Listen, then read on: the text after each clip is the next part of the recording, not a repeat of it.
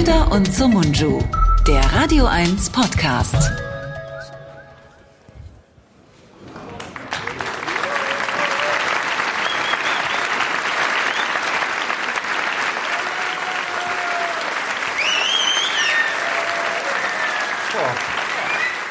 Wow.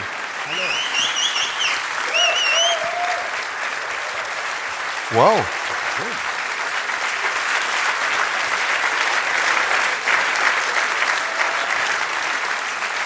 Ja. ja. Toll. Gehen wir? Jetzt muss hin. Hinsetzen oder gehen? Wollen wir wieder gehen? Komm, wir gehen wieder. Komm, wir gehen wieder. Das Reicht, reicht, oder? Ja, klar. doch- Wir haben alles gegeben. Ich denke, wir haben alles bekommen. Das war die beste Show, die wir je hatten. Finde ich auch. Es war so auf den Punkt. Mega Publikum. Wahnsinn. Publikum super gut. Ja. Aber wir noch besser. Ja. Mehr muss. Geil. Geil. Dankeschön. Dann bleiben wir doch noch ein bisschen, Wollen oder? wir noch kurz machen, noch eine Zugabe? Ja. Aber, aber nur eine kurze, also nicht so lang. Ja, nicht Ich so kann diese lang. Comedy-Shows nicht haben, wo die Zugabe länger dauert als die ganze Show. Ja. Kommt heute noch Kabarett? Ich sag's gleich, ich habe wieder einen Anzug an. Das heißt, was bedeutet das? Beim letzten Mal saß ich ja, habe ich mich ja überreden lassen von Ja. so einem Türken, mit dem ich so einen Podcast habe, der gesagt hat, komm nicht im Anzug, komm doch mal privat. Und dann kam ich privat mit ähm, meinem schönen Rollkragenpulli von zu Hause. Ja. War sexy. War, war sehr sexy, aber heute wieder der Anzug von C&A. Ich Okay. finde, so viel Konsequenz muss sein. Das ist ja ein, ein Andeutungsgewitter. Nein, so würde ich es Sich nicht. konzentrieren. Ist ja für Eingeweihte hier. Ist ja eine Veranstaltung für Eingeweihte, da kann man sowas machen. Wer war denn schon mal da? Ich erkenne einige Gesichter wieder. Hier vorne, Genau. erste Reihe, sehr gut. Bei Herzlich dir willkommen. ich, bei dir erkenne ich den Rollstuhl. Du bist immer da, ne? Schön. Herzlich willkommen. Hi. Aber was mir nicht gefällt, ehrlich gesagt, ist das Trikot. Das finde ich ganz schön asozial. Das ist eine Provokation. Was war das am, am Samstag? Du weißt es nicht. Ne? Wir haben 5-2 verloren gegen die Pisser. Wir haben 5-2 verloren gegen Schweden beim ESC. Oder 5-0 verloren, wie eigentlich muss man dann sagen. 5-0, 18 18-0, Ja. 12-0. Ja. Ja, Dortmund hat gewonnen und äh, ich gönne euch die Meisterschaft. Puh. Ich hoffe, dass ihr kläglich versagt. Das trifft dich natürlich sehr als Ja. Fan von Hertha BSC. Oh Gott, hör auf mit Hertha. Hertha steigt ab übrigens. Zu Recht. Ja, die alte Dame Hertha steigt ab, zu Recht, auf jeden Fall. Auf jeden Fall. Union ist der einzige Berliner Verein, der in der ersten Liga was verloren hat. Sowieso der, ist sowieso der einzig wahre, einzig wahre Verein. Schon haben wir die zu erwartenden Proteste. Neben dem SC Freiburg, meinem Heimatverein. Komm ich von Fribourg oder was? Oh, guck mal, Menschen aus Freiburg angereist. Wirklich aus Freiburg? Woher? Von Freiburg? Sehr gut. Bin ich mit dem Zug komme heute. Ich habe wieder gefahren. Am Freitag bin ich komme. Er hat nicht gemerkt, dass wir Montag aufzeichnen. Und ist schon Freitag gekommen. Oder hast du geglaubt, du brauchst so lange von Freiburg? Steht Freiburg noch? Kennst du eigentlich die Geschichte, dass wer in, kennst du in Freiburg die Bächle? Das, was, die Bächle? Bächle kennst du nicht? Diese, diese Rinnen in der Innenstadt, die kenne ich. Die heißen Bächle. Ja, Also auf Alemannisch. Und es, gibt, es gibt das Klischee, ein, ein, äh, ein Mann, der ins Bächle tritt, also einfach reintritt aus Versehen, weil er nicht hinguckt oder so, muss eine Freiburgerin heiraten. Oh, Ja, und häufig ist es schon passiert. Ich bin auch reingetreten, habe mich aber scheiden lassen, bevor ich geheiratet habe. und wenn du äh, das nicht machst, musst du in eine Freiburgerin reintreten. Genau. Wenn du nicht heiratest, dann wird eine Freiburgerin in dich reintreten, Oder das. Ja. Oder das. während du Wahlweise. Es wird getreten. Auf jeden Fall wird getreten. Es wird immer getreten, deswegen ist der SC Freiburg mit Christian Streich so erfolgreich. Ja. ja.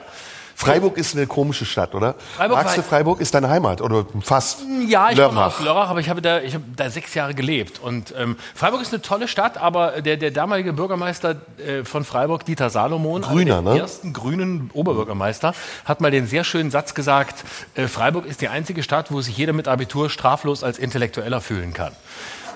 Das war ein Satz von Joschka Fischer Niveau, hat ihn aber sehr viel Sympathien gekostet, weil Freiburg dann doch weniger Selbstironie hatte, als Dieter Salomon geglaubt hätte. Und ähm, der, der, war sehr, der war sehr, der war lange Bürgermeister. Man hat auch wie, wie so oft bei erfolgreichen Grünen nicht gemerkt, dass er Grüner ist. Mhm. Er ist eigentlich ein Vorläufer von Winfried Kretschmann. Ja. Äh, Und es ist immer, es läuft bei den Grünen immer am besten, wenn du so wirkst, als würdest du nicht dazugehören. Das gilt übrigens für alle Parteien, die sich im sogenannten linken Spektrum aufhalten. Auch die SPD ist eine Partei, die von ihrer, von ihrer DNA her so masochistisch ist, dass sie sich nur mit denen einlässt und die erfolgreich sein lässt, die ihnen garantiert nichts von dem erfüllen, was sie sich jemals vorgenommen haben. Gerhard Schröder ist das beste Beispiel. Dann läuft's. Ansonsten Ja, kann ich nachvollziehen. drauftreten. Kann ich nachvollziehen. Ne? Aber die Grünen sind ja jetzt äh, in der Linie von Kretschmann, also die Bundesgrünen. Ne? Kretschmann. Kretschmann. Oh. Oh, Kann, machen ich wir kann Paro- Kretschmann parodieren. Machen wir Parodie heute Abend? Kretschmann. Darf ich mir Parodien Wir haben, wir müssen uns alle impfen lassen. Da ist zu viel Hitler in Kretschmann bei dir. Obwohl ein bisschen Hitler ist ja in Kretschmann drin. Ja, für eine Frisur nicht, aber Oder ist es eher Kretschmann in Hitler drin? Also genau. eine Die, Vorahnung war bei Hitler schon von Kretschmer. die Frisur von Kretschmann sieht so aus, als hätte er zu oft beim Masturbieren Hitler geguckt. Beim Masturbieren Hitler gucken ist auch geil. Habe ich jahrelang Ich hab gemacht. mir einen gehitlert. Ja, genau. Boah, ich bin so heilig, Hitler mir einen. Und Kretschmann, Kretschmann ist, ist genau dieser Typ. Und Kretschmann hat äh, tatsächlich ja nicht nur in Baden-Württemberg Erfolg, sondern auch international. Und du kannst ihn ja sehr gut parodieren. Mach nochmal. Ja. Ja. Ja, es muss langsamer. Wir müssen das mit der Impfung, mit Notfalls, mit Gewalt durchsetzen. Das ist, das ist geil. Aber die, die Alemannen, die schnattern alle so. Ich, ich bin oft im Süden und da reden die alle so. Sag mal, ja, ja, ja, ja. Kehrwoch ist auch geil. Heute ist Kehrwoche. Ja, Moment! Das jetzt, jetzt muss ich aber beim Kleinen einmal eins anfangen. Jetzt reden wir über Schwaben. Wenn ich bin Kehrwoche ist, dann ist der Schwab. Baden ist auch Das Kehrwoch. ist keine Kehrwoche, das ist mal viel zu besoffen, um Kehrwoche zu haben. Da saufst du den ganzen Tag Riesling und am Ende vom Tag bist du froh, wenn du den Weg ins Bett findest. Ist das Badisch jetzt, was du Das sprichst? ist alemannisch. Ist Alemannisch. Alemannisch, das muss man dazu sagen. Alemannisch, das ist sozusagen, das ist ähm, ganz im Süden wird das gesprochen, also an der Grenze zu, zur Schweiz. Weil am Rhein. Ja, weil im Rhein-Lörer, wo ich herkomme. Und da wird so geschwätzt. Und das versteht wirklich keine Sau. Ne? Außer ihm, der aus Freiburg kommt. Er versteht's.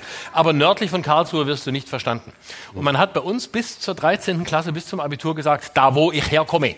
Und das wurde auch in Deutschaufsätzen Da, wo ich herkomme. Ja. Und dann wurde das von den Lehrern moniert. Das heißt nicht da wo. Und dann hieß es, warum nicht? Ich komme von da wo. Und da wo ich, wo ich herkomme. Ne? Und dann wurde das angestrichen, Fehler und so. Prozesse wurden geführt, Lehrer verklagt, weil da wo ich alemannisch. Und dann hieß es, nein, wir machen Deutsch, das ist auch alemannisch. Also endlose Ist Diskussion. das der alemannische Relativsatz? so? Das ist der wo. Das ist relativ. Ja, alles ist relativ. Das kennen wir, aber Satz kennen wir nicht. Das ist der wo Relativsatz ist. Der, wo drauf, relativ Satz. gut drauf ist. Ja. ja, wir müssen anfangen. Was, äh, was gibt's heute zu besprechen? Es gibt viel zu besprechen. Was denn zum Beispiel? Ähm, ich habe zwei Themen mitgebracht, die uns ähm, in die Tiefen des Denkens hineinführen. Oh, werden, gerne, gerne. Ich würde mit dir gerne über Wut reden. oh, schon wieder. Haben wir das schon mal getan? Ja, ja. Nein. Doch, oder wir haben wütend geredet. Ja, gut, ja. Aber jetzt erreichen wir die Metaebene und reflektieren unsere eigene Wut. Okay. Können wir, also können wir den Zuschauern zumuten, also den deutschen Zuschauern zumuten, dass sie das verstehen? Ja, Wut habe ich mitgebracht und Selbstmitleid habe ich mitgebracht. Selbstmitleid. Ja. Du darfst Oh dir Gott. aussuchen, womit wir anfangen, oder du hast was mitgebracht, oder die Zuschauer entscheiden, womit wir anfangen. Also ich würde Kabarett ist ausgeschlossen. keins von beiden wählen, Wunderbar. weil ich würde lieber was Lustiges heute machen. Total gern, mein Schatz. Total gern. Das freut mich. Aber ich hatte Angst, dass du wieder auf so einen Deep Talk aus bist und wollte Nö. mal tief anfangen, gar damit wir dann in die Höhen des Humors abgleiten können und Kabarett machen. Deep, äh, Deep Throat Talk ist nicht mein Ding. Was, was war das zweite? Äh, Talk. Hä? Ah. Das ist, Talk heißt übersetzt ähm, Blasen, ne? Äh, nee, Nee. Das, nein, Talk ist Sprechen. Ach so. Ach so, ich dachte wegen Throat. Hast du den ESC gesehen? Nein, Guckst du das nicht? nein. Das war ja widerlich irgendwie. Konnte, Ne? ich wollte gucken, aber ich konnte nicht, weil ich, äh, muss, ich muss- war, auf, ich war auf Tour. Ich musste Menschen beglücken mit meiner Anwesenheit, die sich zur Hälfte in der Pause entschlossen haben zu gehen, wie immer. Aber da habe ich schon direkt ein Thema, mein Vorschlag. Ja. Äh, die Frage, ist Solidarität mit der Ukraine zur Popkultur geworden? Oh, ein schönes Thema. Also wenn so, wenn so Stars und Sternchen auf dem ESC sagen, and we stand with the Ukraine, dann denke ich so, okay, das brauchen die jetzt wirklich. Das, das brauchen die jetzt. Nicht schwere Waffen, die brauchen irgendwie. Ja, Ich bin ins Lager der Pazifisten übergewechselt und möchte direkt widersprechen und sagen, ich bin gegen Waffenlieferungen. Ich bin dafür, dass nur noch Was für eine Stand, durchschaubare Finte. Stand with Ukraine gerufen wird. weil Glaubt dir keiner.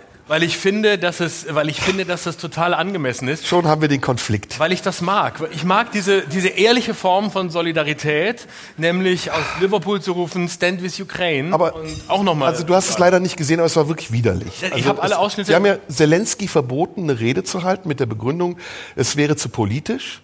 Aber dieser ganze ESC war nichts anderes als eine Werbeveranstaltung für die Ukraine. Und dann denke ich, dann lass doch Zelensky auch sprechen. Ich fand es aber auch im letzten Jahr schon schrecklich. Diese ukrainische Band hat einfach scheiß Musik gemacht. Die hätten den Preis haben können, aber wer das beste Lied gemacht hat, hätte das beste Lied machen können. Ich wusste, dass Zelensky da nicht sprechen durfte, weil er ja jetzt auf Europatour war und bei Olaf Scholz war, um dem mal zu zeigen, wie man reden Hat er hält. keine Anzüge mehr? Nie gehabt. Also die sind weg, oder? Die Anzüge sind weg. Der Ja. hat nur noch dieses tarnfarbene. Äh, Du kannst du ihm nicht. Du hast doch Anzüge ohne Ende. Ich hab- Kannst du, und Ja. du bist doch solidarisch mit der Ukraine. Ich, ja, ich war Liefer solidarisch doch mal schwere. Anzüge statt schwere Waffen. Also das ist ja immer, Ich habe, ich habe sehr leichte Anzüge. Ich habe sehr leichte Anzüge und ich kann sie leider nicht zur Verfügung stellen, denn wie ich auf den Fotos mit Scholz gesehen habe, Zelensky ist zu klein für meine Anzüge. Zelensky Ja. ist genau wie Scholz, ich glaube Äh, 1,25 klein. Meter, 1 Meter 25 groß. Und äh, ja, man- das war ein Witz auf Kosten von kleinen Menschen. Wer sich beschwert, vielleicht, vielleicht sollte man ihm hochhackige Schuhe schenken. die habe ich leider nicht. Ja, aber Die das wäre doch ein. Geschenk. Dass wenn die Deutschen sagen würden, wir haben eine Milliarde bewilligt für Schuhe für Zelensky. Das wäre geil, oder? Dann könnte Ja. er wenigstens in Augenhöhe verhandeln mit Putin. Nee, auf Augenhöhe. auf Augenhöhe würde er verhandeln, wenn er sich mit nacktem Oberkörper auf ein Pferd setzen würde. Dann wäre ein Frieden. Oh ja, das ist auch geil. Dann. Aber solange das nicht der Fall ist, wird nichts passieren. Ja, aber was ist jetzt los? Also geht der Krieg jetzt bald zu Ende, ja oder nein? Nein. Haben, also ihr habt doch jetzt Waffen geliefert ohne Ende. Und es ist ja nicht Ich hab damit eingetreten. nichts zu tun. Also Ich war- Putin ist nicht in die Knie gezwungen Ich worden. war immer gegen Waffenlieferungen. Ich war immer, ich weiß nicht, was Ja, du na, hast. sagen wir die, also die haben Waffenlieferungen gefordert. Und was ist jetzt los? Der Krieg hört nicht auf. Was macht man jetzt? Weiter liefern, bis der Krieg irgendwie 10, 20 Jahre dauert? Ich würde ja, ich würde sagen, ja. Ist Weil gut fürs Geschäft. Ich glaube, dass wir die besseren Veranstaltungen in Deutschland haben, solange Krieg ist, ähm, weil alle in ihren Reden einmal sagen können, in der Ukraine ist aber Krieg, meine Damen und Herren. Und dafür wird danach umso mehr gesoffen. Ich habe mich gewundert, dass die beim ESC nicht gesagt haben, we stand with Somalia. Oder we stand with Syria. We stand with all the wars in the world. Sudan. Sudan. Ja. We stand with the people of Sudan. Nee, das ging nicht, weil äh, nach, Sudan, nach Sudan und nach Syrien wird Deutschland bald abschieben, wenn es so weitergeht. Außerdem ist es ja weit weg. Also Da müssen wir vorsichtig ja, sein. Das ist ja, ein, das ist ja ein schlagkräftiges Argument der Ukraine-Fanboys, dass sie sagen, das ist gerade mal 580 Kilometer weg, das hat uns zu interessieren. Ich weiß nicht, wie weit der Sudan weg ist, aber ich bin solidarisch mit dem Sudan. Ich habe nicht verstanden, was auch. dort passiert, aber ich Weißt du möchte, nicht? ich möchte Stand with Sudan einfach als Hashtag etablieren. Bürgerkrieg. Und nur darum geht's mir. Nachdem Slava Sudani. ich möchte dafür sorgen, dass Stand with Sudan der neue Hashtag wird, nachdem Elon Musk abgetreten ist, weil er jetzt nicht mehr mitkriegt, dass ich das etabliert habe. Oder Je ne pas suis Boko Haram. auch schön, Oder? Je ne pas suis Boko Haram. auch schön. Ich mache mein Facebook-Profilbild jetzt.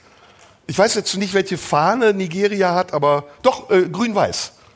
Und dann so Je ne suis pas de, je ne sais pas. Ich möchte gerne, nee, ich möchte gerne die Ironie beenden und. Oh nein. Doch, ich Du möchte, möchtest ich möchte, Ironie ja, ich möchte ernsthaft werden. Du weißt, mein Ziel war es immer, um mit Karl Lauterbach zu sprechen, vor der Welle zu bleiben.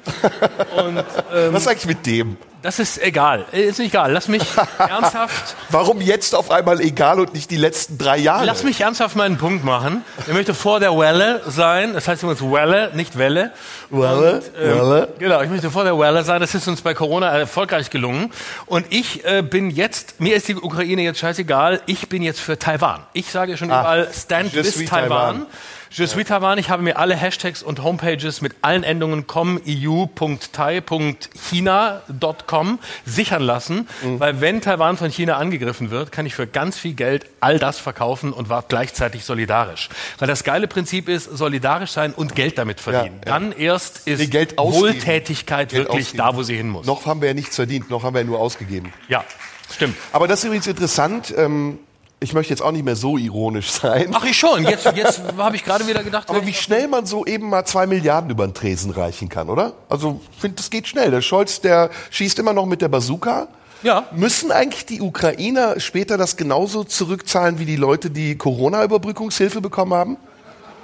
Also kriegen die dann so einen Brief vom Amt, äh, übrigens, der Krieg ist vorbei, können Sie zwei Millionen bitte zurückzahlen? In, von, einem Milliarden, Berliner, Entschuldigung. von einem Berliner Amt kann ich mir das vorstellen, ja. Ich denke schon, oder? Ja. Berliner, Berliner Verwaltung schreibt, sehr geehrter Herr Ukraine, wir haben Ihnen Geld überwiesen, da ist auch Berliner Steuergeld draufgegangen, das hätten wir gerne wieder für den Aufbau Ost-Lichtenberg. Und dann sitzt Zelensky, dann sitzt Zelensky in seinem Palast in Kiew, hat so ein Formular und muss dann ausfüllen Verwendungszweck. Ja. Äh, weiß und dann, nicht. Und dann schreibt er rein, mit Tarnfarbenschminke, weiß nicht mehr. ja. Und, oder er verscherbelt den Karlspreis. Hier, äh, Ist eBay. so viel wert? ja, auf eBay, der Karlspreis von Zelensky wird auf jeden Fall was kriegen. Soll ich dir was gestehen? Du möchtest den Karlspreis. Nein. Ich habe bis gestern, bis, bis ich Zelensky beim Karlspreis gesehen habe, gedacht, Zelensky kriegt den Orden wieder den tierischen Ernst. Weil für mich ist Aachen Orden wieder den tierischen Ernst. Der Karlspreis ist an mir fucking vorbeigegangen. Ich dachte, er kriegt einen Comedypreis. Aber den hat ja schon, äh, ich dachte, Marie-Agnes Strack-Zimmermann verleiht ihm den Wied Preis wieder den tierischen Ernst. Ja. Aber dann habe ich verstanden, es ist der Karlspreis. Ja. Dachte, das muss was Ernsthaftes sein. Irgendwie so, irgendwas zwischen, zwischen Grimme und Comedypreis. Ja, ja, ja, ja. Ist irgendwo dazwischen, oder? Aber der hätte sich wenigstens anständig anziehen können, finde ich. Also zur Preisverleihung kann man das Tarnhemd mal ausziehen. Sagst oder? du. Ja, oder er rechnet natürlich damit, dass es Bombenangriffe auf Aachen gibt. Wo er ist, fallen die Bomben. Ja. Und Aachen hätte es verdient. Also Aachen ist jetzt nicht besonders schön. Kennst du den Eurogress? Schon mal gespielt? Ich war schon mal in Aachen. Eine Bombe, paff, ist das Ding weg. ja. Aachen ist nichts anderes als ein äh, Vorort von Brüssel. Ja, Aachen ist so ein bisschen das Arschloch Westdeutschlands. Ne? Also da geht's raus. Ist es das Bautzen oder das Chemnitz Westdeutschlands? Na, Görlitz. Görlitz. So schlimm?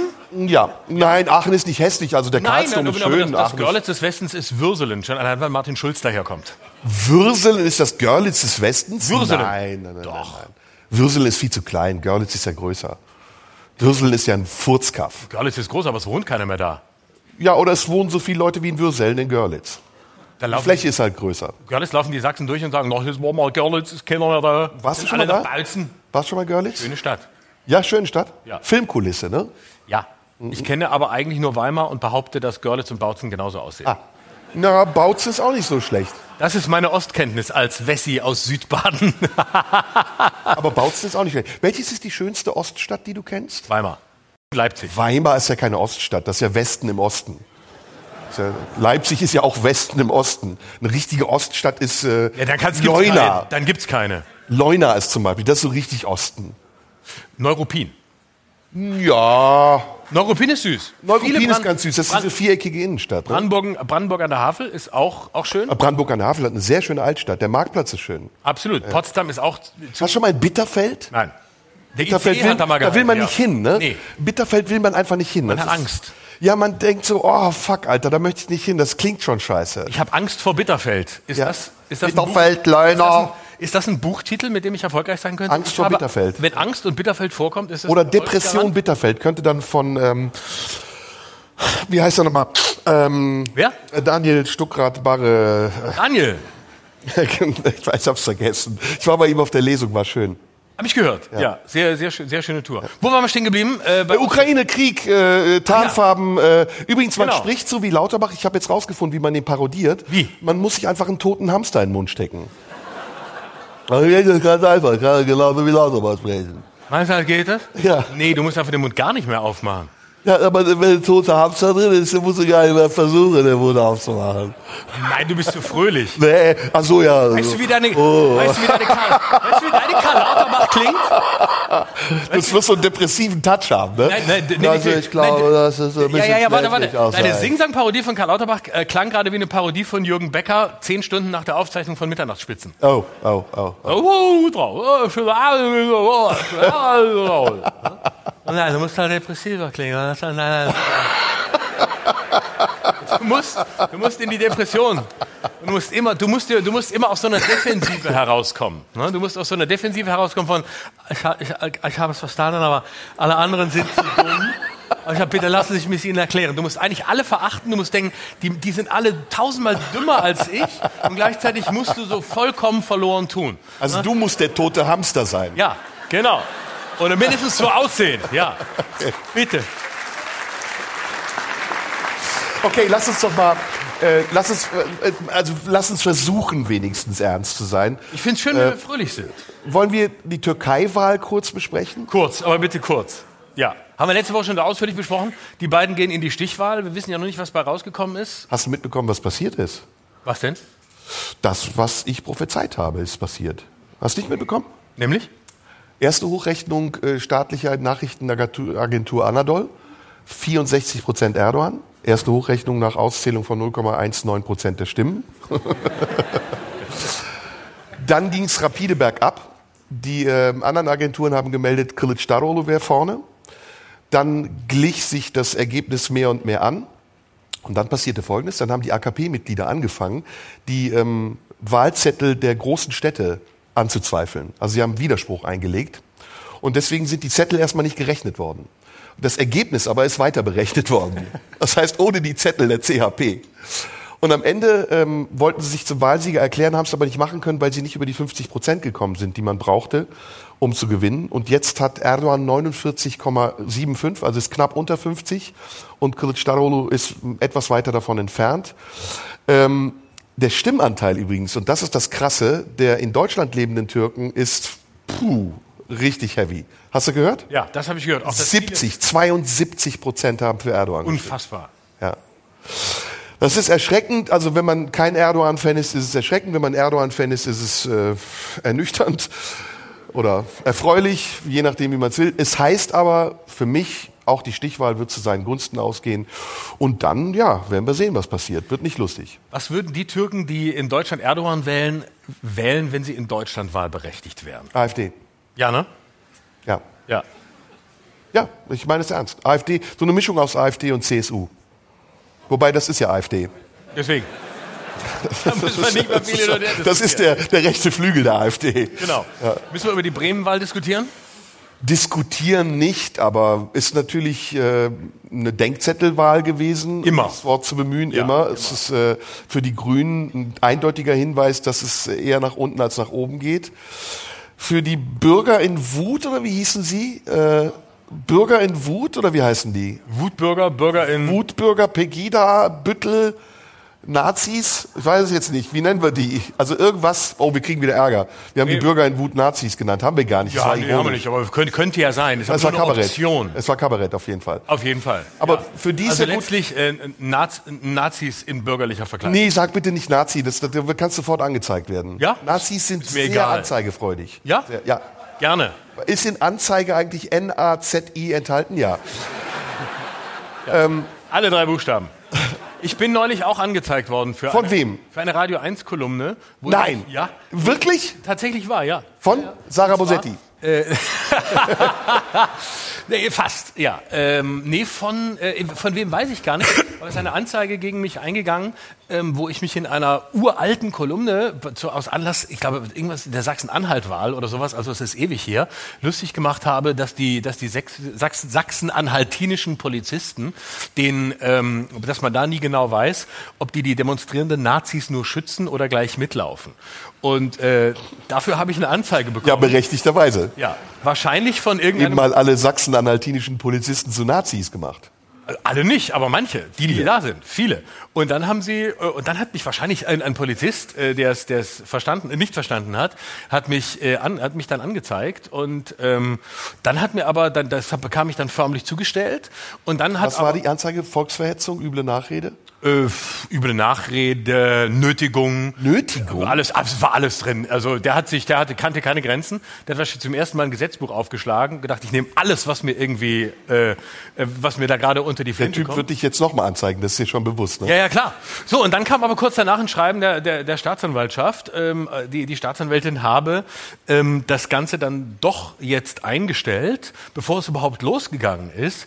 Und zwar, weil sich der Beitrag nach ihrer Einschätzung eindeutig eindeutig um Satire handle. Ach, und sich herausgestellt hat, dass alle sachsen-anhaltinischen Polizisten Nazis sind? Nee, sie hat offensichtlich sich auf den Standpunkt gestellt, dass alle sachsen-anhaltinischen Polizisten Satiriker sind und deswegen verstehen, was Satire ist. Ja. Und deswegen wurde das Ganze dann, es, es kam gar nicht dazu. Ich hätte so gern, wäre so gern einem Ja. Polizisten gegenüber gesessen. Obwohl, echt, wärst du dann gern nach Merseburg gefahren? Nee, hey, hätte keine Zeit gehabt. Nee, Nee, hätte, nee, nee. Aber ich hätte. Ich habe da eine geile Story. aber ich fand es trotzdem schön, Ja. dass, dass man einfach auch, dass man auch in Sachsen-Anhalt gehört wird und dass man auch in Sachsen-Anhalt nicht verstanden wird. Das finde ich beruhigend. Ich habe da eine geile Story. Äh, apropos Anzeige und äh, man ist dann vor Gericht. Ich habe äh, seinerzeit, als ich aus meinem Kampf gelesen habe, in Saarbrücken in einem Hotel gepennt, äh, das keinen eigenen Parkplatz hatte. Und das war sehr ärgerlich. Ähm, wir kamen mit dem Auto an, ich musste mein Gepäck ausladen und da es zu weit war, haben wir das Auto einfach vors Hotel gestellt. Und das war die Mein Kampf-Lesung damals. Und da hatte ich ja immer im Gepäck zwölf Ausgaben von Hitlers Mein Kampf. Eine hebräische, eine türkische, eine englische, eine französische, eine mongolische, um das so den Leuten zu zeigen. Hatte 250 CDs, Lesungen aus Mein Kampf im Kofferraum. Und ich glaube auch noch so ein Artikel aus einer chilenischen Zeitung über Hitler und eine Hakenkreuzfahne. Und ähm, irgendwann kam ein Brief aus Saarbrücken in Knöllchen. Sie haben falsch geparkt, bitte zahlen Sie 50 Euro und äh, wenn Sie Zeugenaussage möchten, am 12. Mai äh, 1900, was weiß ich wann, ist äh, die Möglichkeit. Jetzt war der Zufall, dass ich genau an diesem Tag in Saarbrücken war. Am Tag der, der, der Anhörung. Ja, was keine Sau also macht, wenn er ein Knöllchen bekommt von 25 Euro, ist von Köln nach Saarbrücken zu fahren, um eine Aussage zu machen. Ich bin dann dahin, das war eine surreale Situation. Ich weiß nicht, ob du das jemals erlebt hast. Das ist ein Gerichtssaal, da handeln die halt diese Knöllchen ab. So ein Stapel, ja, äh, Aktenzeichen 1579 18b, ist jemand da? Und dann sagte ich, ja, äh, ich. Dann guckte der Richter, guckt so hoch, die Schreiberin guckt so hoch, sagt, äh, äh, äh, äh Herr Sum, Herr so, äh, Somunju. Ja, äh, äh, warum sind Sie hier? Ja, weil ich ähm, Einspruch einlegen will. Äh, sind Sie jetzt aus Köln gekommen? Ja, ja, ja, ja. Ja gut, ähm, was ist denn Ihre Begründung? Und dann habe ich gesagt, es ist so, ich lese aus Hitlers Mein Kampf. Und ähm, ich habe im Gepäck zwölf Ausgaben und äh, 250 CDs, eine Hakenkreuzfahne und einen Artikel aus Chile. Das Original. Und die Schreiberin guckte so. Äh, der Richter sagte, äh, Sie lesen aus Mein Kampf? Da habe ich gesagt, ja, äh, und fing dann so wie im Programm an zu erzählen, ja, die Urheberrechte liegen im Bayerischen Finanzministerium und bla bla bla, und habe so einen Vortrag gehalten. Und die guckten so und dann sagte der Richter, das ist ja interessant. Und habe gesagt, ja, muss ich jetzt die Strafe bezahlen? Und dann hat er gesagt, nee, aber kommen Sie nie mehr wieder hier hin. und, so hat mich Hitler, ja, so hat mich Hitler in Saarbrücken von einem Knöllchen gerettet. Das musst du dir mal vorstellen. Schöne Geschichte, ne? Ich hatte neulich die Polizei vor der Tür, auch wegen so einer Sache. Die, äh, als ich auf Tour, äh, als ich auf Tour war, ähm, ist ähm, mein mein Fahrer äh, geblitzt worden und äh, mit einem Punkt und so. Und äh, ich war länger nicht da und äh, hatte auf, natürlich die Post nicht aufgemacht. Und dann plötzlich standen, da, standen drei Polizisten bei mir vor der Tür. Es klingelte, ich machte auf, dachte Amazon, was weiß ich, Post, äh, was man so hat, wenn man zu Hause ist. So und dann standen drei Polizisten da, drei. Und ich dachte schon, wow, drei, jetzt geht's ab. Jetzt geht's los. Jetzt nehmen sie dich fest. Der eine legt dich auf den Boden, der zweite knebelt dich und äh, der dritte holt dir einen runter oder was auch immer. Und hatte sofort, sofort sexuelle Fantasien, weil ich sofort. Männer in Uniform. Ja, natürlich. Ich stehe sehr auf liv liv livrierte, YMCA. ich stehe YMCA. so auf livrierte Männer, das glaubst du gar nicht. Ich, und gerade Polizisten machen mich so an. Und dann standen die da vor mir und ähm, dann kamen die und da sagte der wirklich, so, ja, ja, ja, wir haben ja ein Knöllchen von Ihnen, also wir sind ja so ein Fahrer. Und dann habe ich gesagt, äh, ach, Sie suchen Fahrer. Ja, so ein Fahrer. Und er sagt, ja, das, äh, wel- welchen denn? Ja, das, äh, ich vergleiche mal, das sind wohl nicht Sie. Hab ich gesagt, nee, das bin ich nicht. Äh, ah, wer ist denn das? Da habe ich gesagt, ja, äh, pf, das muss wohl mein Fahrer gewesen sein. Ah, ja, sind Sie da sicher? Hab ich gesagt, ja. Können Sie das bezeugen? Sie müssen auch nichts sagen, wenn Sie mit dem verwandt sind. Da habe ich gesagt, dann bin ich jetzt mit dem verwandt. Aha.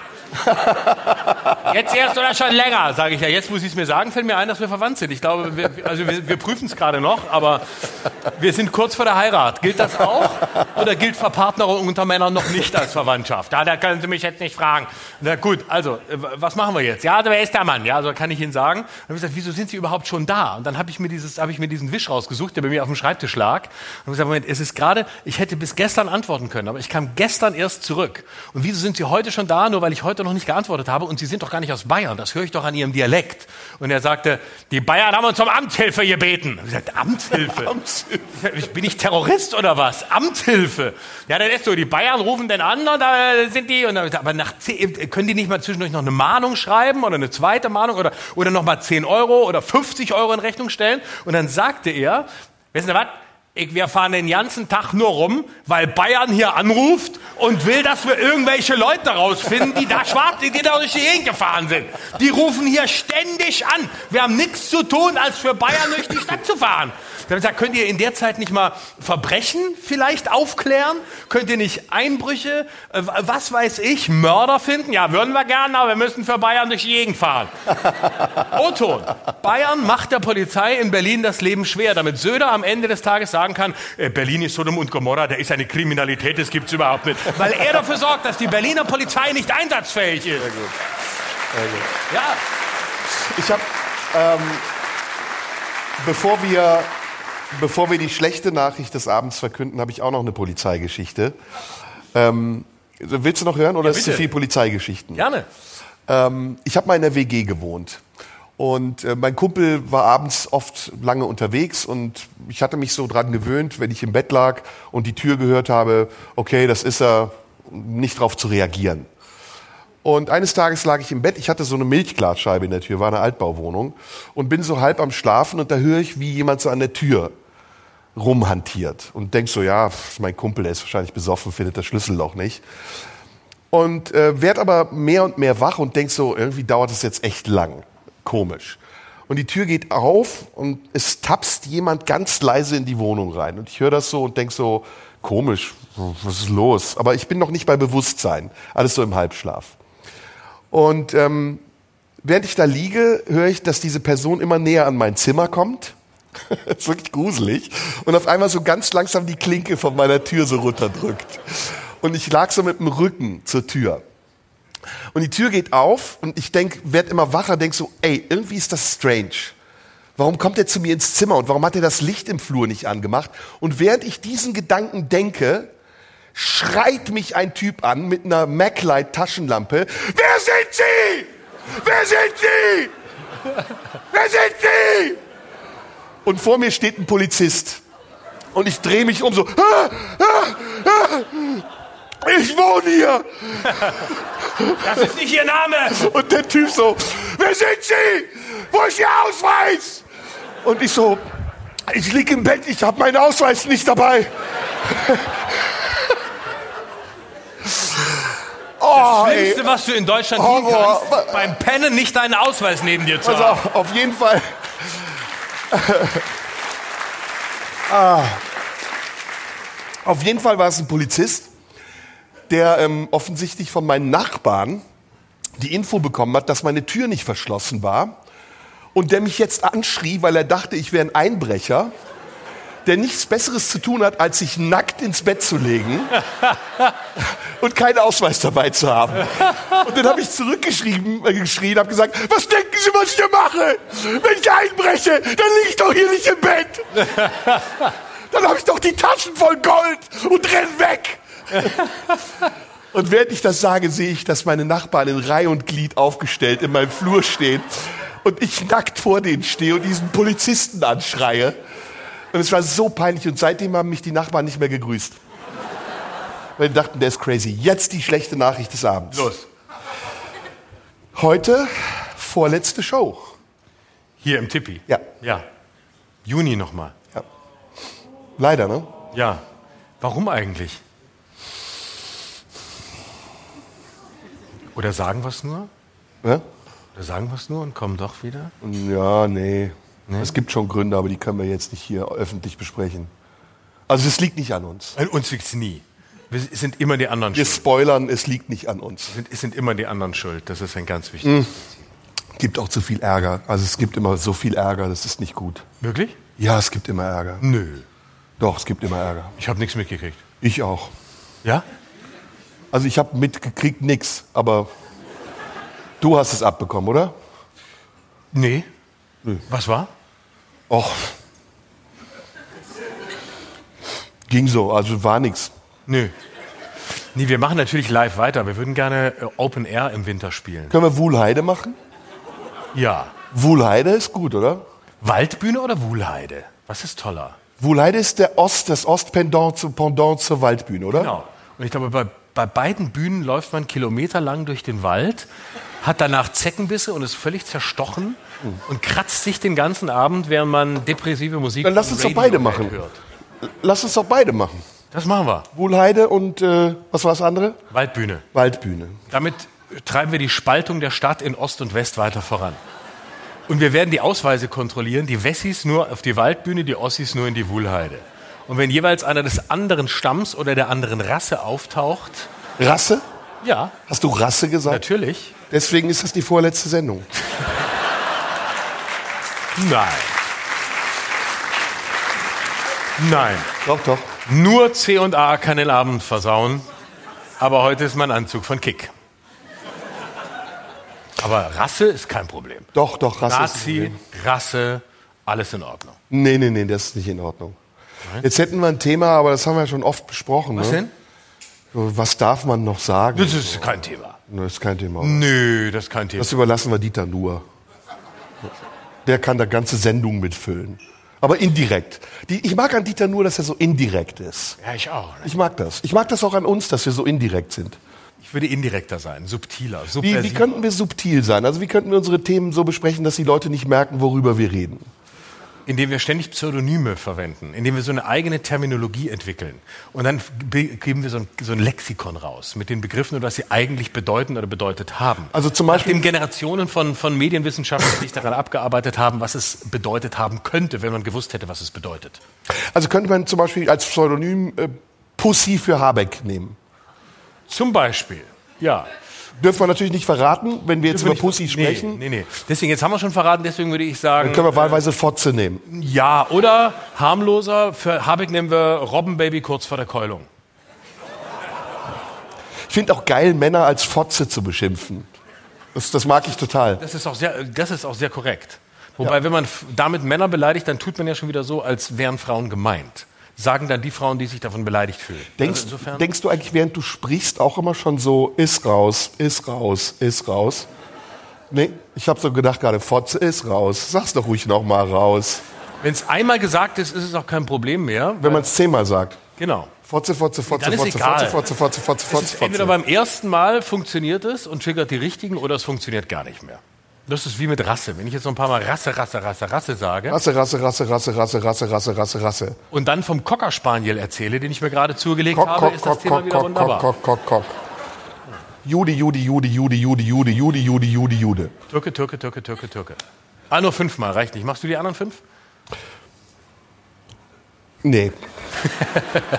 Scheiße, jetzt lässt du mich mit diesem Wort allein. Ja, ich will den Ärger nicht haben. Das- Ich habe jetzt insgesamt 20 Mal Dinge gesagt und du hast es mindestens 30, 40 Mal gesagt. Eben. Aber es bleibt auf mir hängen. Nee, Doch. nicht unbedingt. Doch, doch, doch. Nein. Ist ein bisschen wehleidig, oder? Ich bin wehleidig. Ich wollte über Selbstmitleid mit dir reden. Ja, ja, ich, ich, äh, lass uns über Selbstmitleid sprechen. Warum bist du darauf gekommen, über Selbstmitleid sprechen zu wollen? Weil, Ganz ehrlich. ganz ehrlich, ähm, weil ich darüber gelesen habe, wie immer. Erzähl. Ich wollte von dir wissen, was äh, Selbstmitleid für dich ist und ob du, hast Menschen... gelesen, ich hätte Selbstmitleid?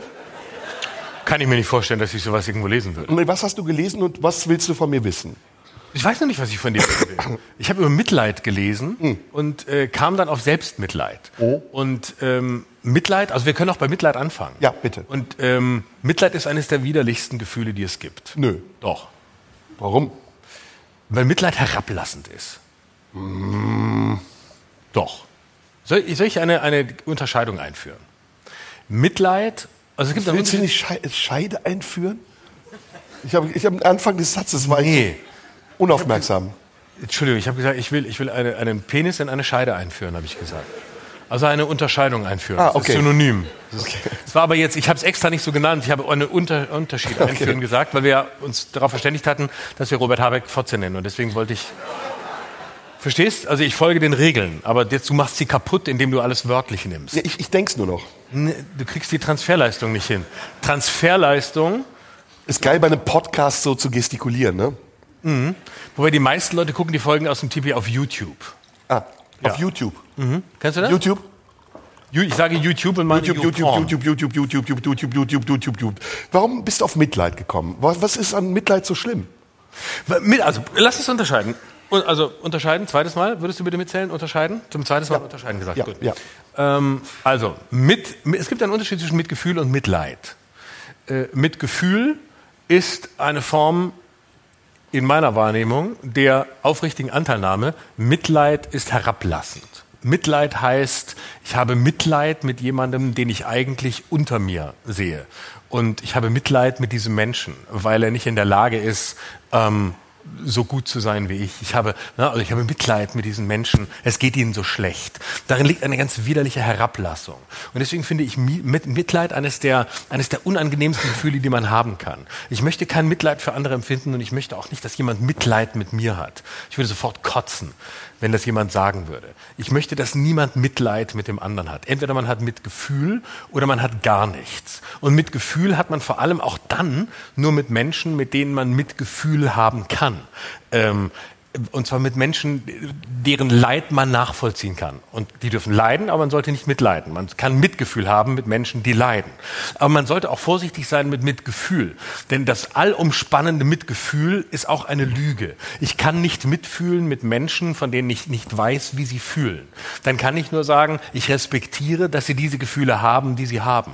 Aber ich kann nicht, das ist zum Beispiel diese Verlogenheit von Leuten, die sagen, ich hab's tut mir alles so weh, wenn ich mitkriege, wie es den Menschen im Krieg geht. Nein, das kann dir nur wehtun, wenn du das selbst erlebt hast. Ansonsten kannst du aufrichtig Anteil daran nehmen, hast aber bitte nicht weinerlich zu sein. Das klingt furchtbar kalt, aber ich finde es unehrlich, wenn man Mitgefühl zeigt, wo das Gefühl nicht da ist. Ich kann auch nicht mitfühlen mit einer schwangeren Frau, weil ich nie schwanger war. Ich kann nur anerkennen, dass sie die Gefühle hat, die sie hat und kann dann angemessen damit umgehen. Aber dieses allgemeine Mitfühlen, Mitleiden, das ist mir so widerlich, weil ich es so unehrlich finde, weil ich es so herablassend unehrlich finde und weil man sich damit so selbst aufwertet, indem man andere abwertet, aber auf so eine ganz subtile Art und Weise. So, das war meine Hassrede gegen das Mitleid. So. Und jetzt, dann habe ich mich als nächstes gefragt, nachdem ich über Mitleid nachdachte, oder möchtest du dazu was sagen? Nö. Habe ich mich gefragt, ob ich eigentlich Selbstmitleid genauso schlimm finde oder noch schlimmer. Und dann ist mir eingefallen, dass ich Selbstmitleid noch schlimmer finde. Also Leute, die mit sich selbst, die andauernd sich selbst in den Mittelpunkt stellen und glauben, dass sie, dass sie, dass sie unglaublich leiden und dass sie jetzt mit, Mitleid von anderen einfordern können, Mitgefühl.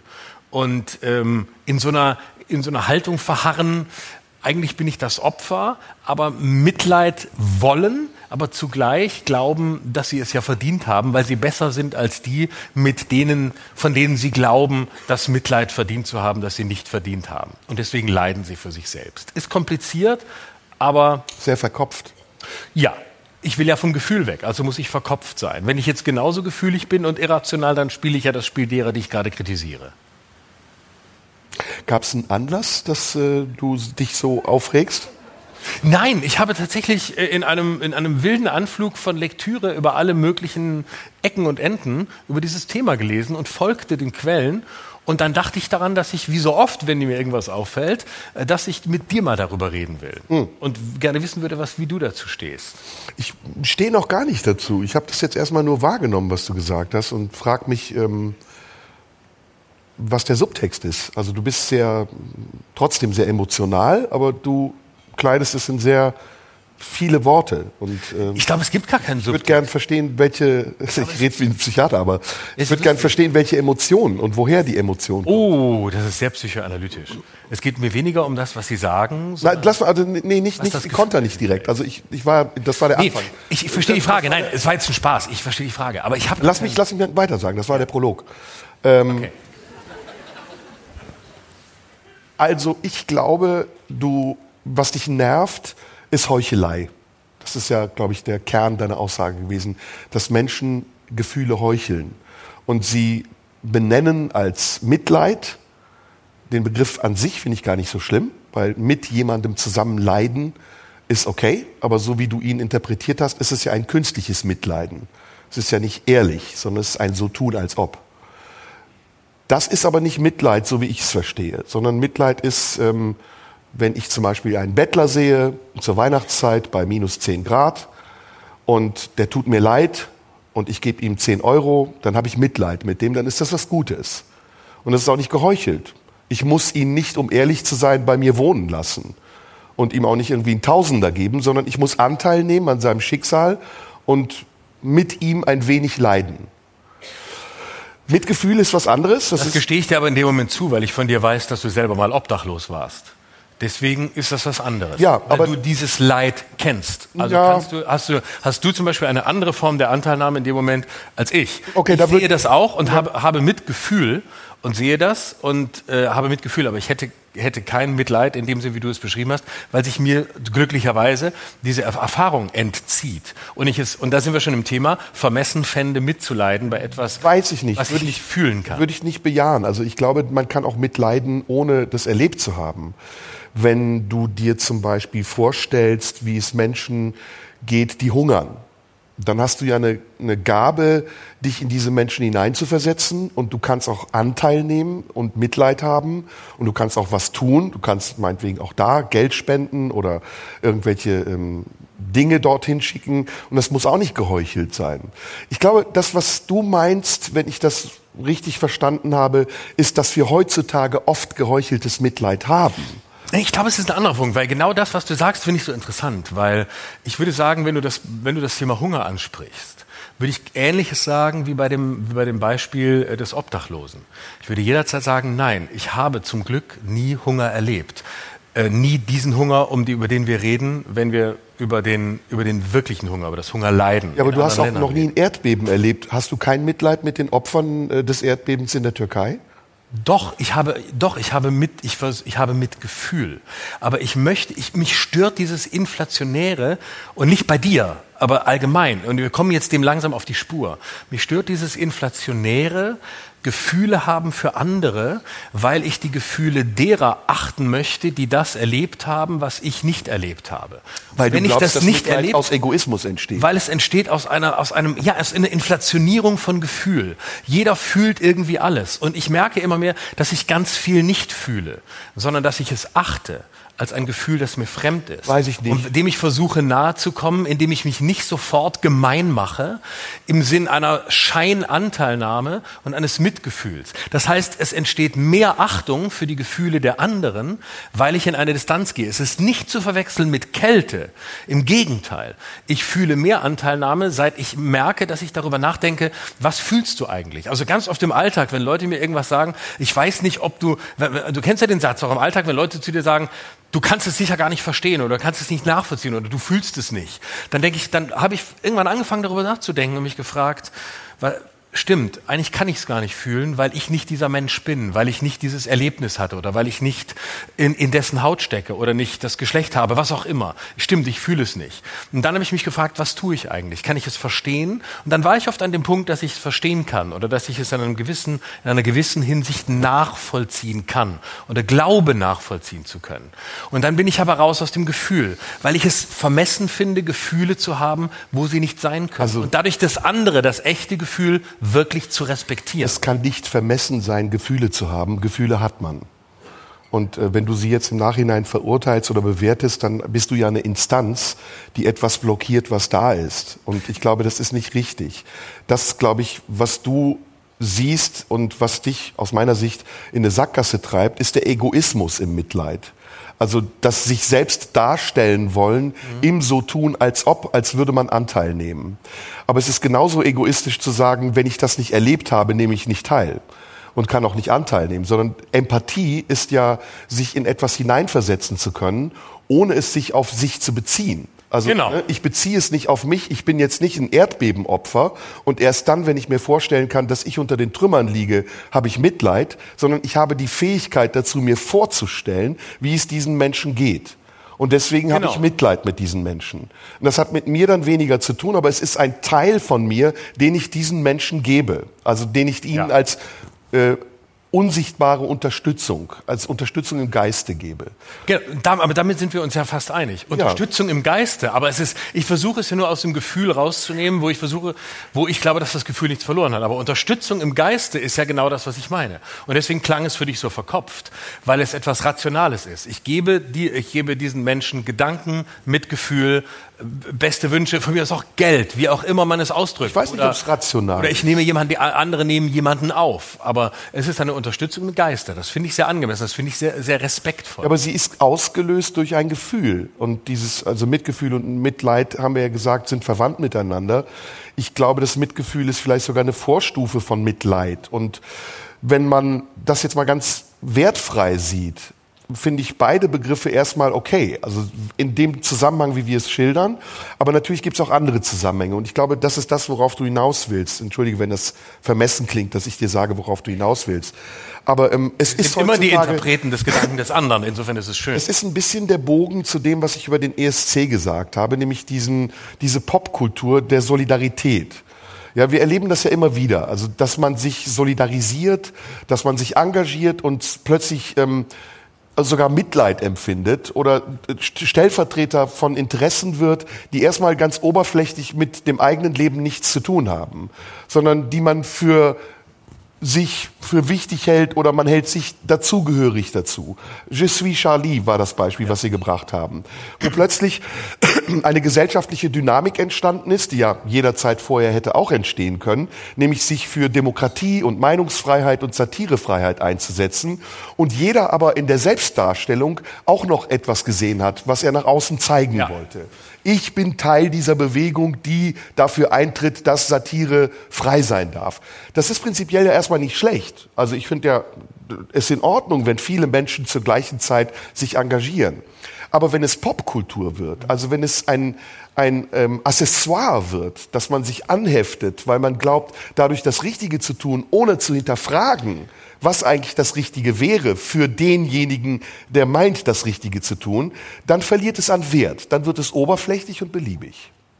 Genau, und damit sind wir in der ganzen Debatte darum, äh, dass alle andauernd ein Zeichen setzen wollen. Was mich an, an Kunst häufig unfassbar nervt, dass andauernd irgendwo ein Zeichen gesetzt werden soll. Also gerade die, die Kunstwelt, egal welche, bildende Kunst, Satire, Musik, setzt ja Zeichen dadurch, dass sie ist. Und dadurch, dadurch, dass sie das zeigt von sich, was sie zeigt, dadurch, dass der Künstler das zeigt, setzt er ein Zeichen. Wenn der Künstler dann nochmal ein Zeichen setzen muss, dann ist es viel zu viel. Und Kunst, die immer Zeichen setzen will, äh, geht einem tierisch auf den Sack. Also diese ganze, damit übernimmt eigentlich die Kunst die Welt der Politik, nämlich symbolisch zu sein. Sie wird plakativ. Genau. Und das ist, und das ist ein sehr, ein sehr anstrengendes Kennzeichen der Gegenwart. Und da gebe ich dir absolut recht.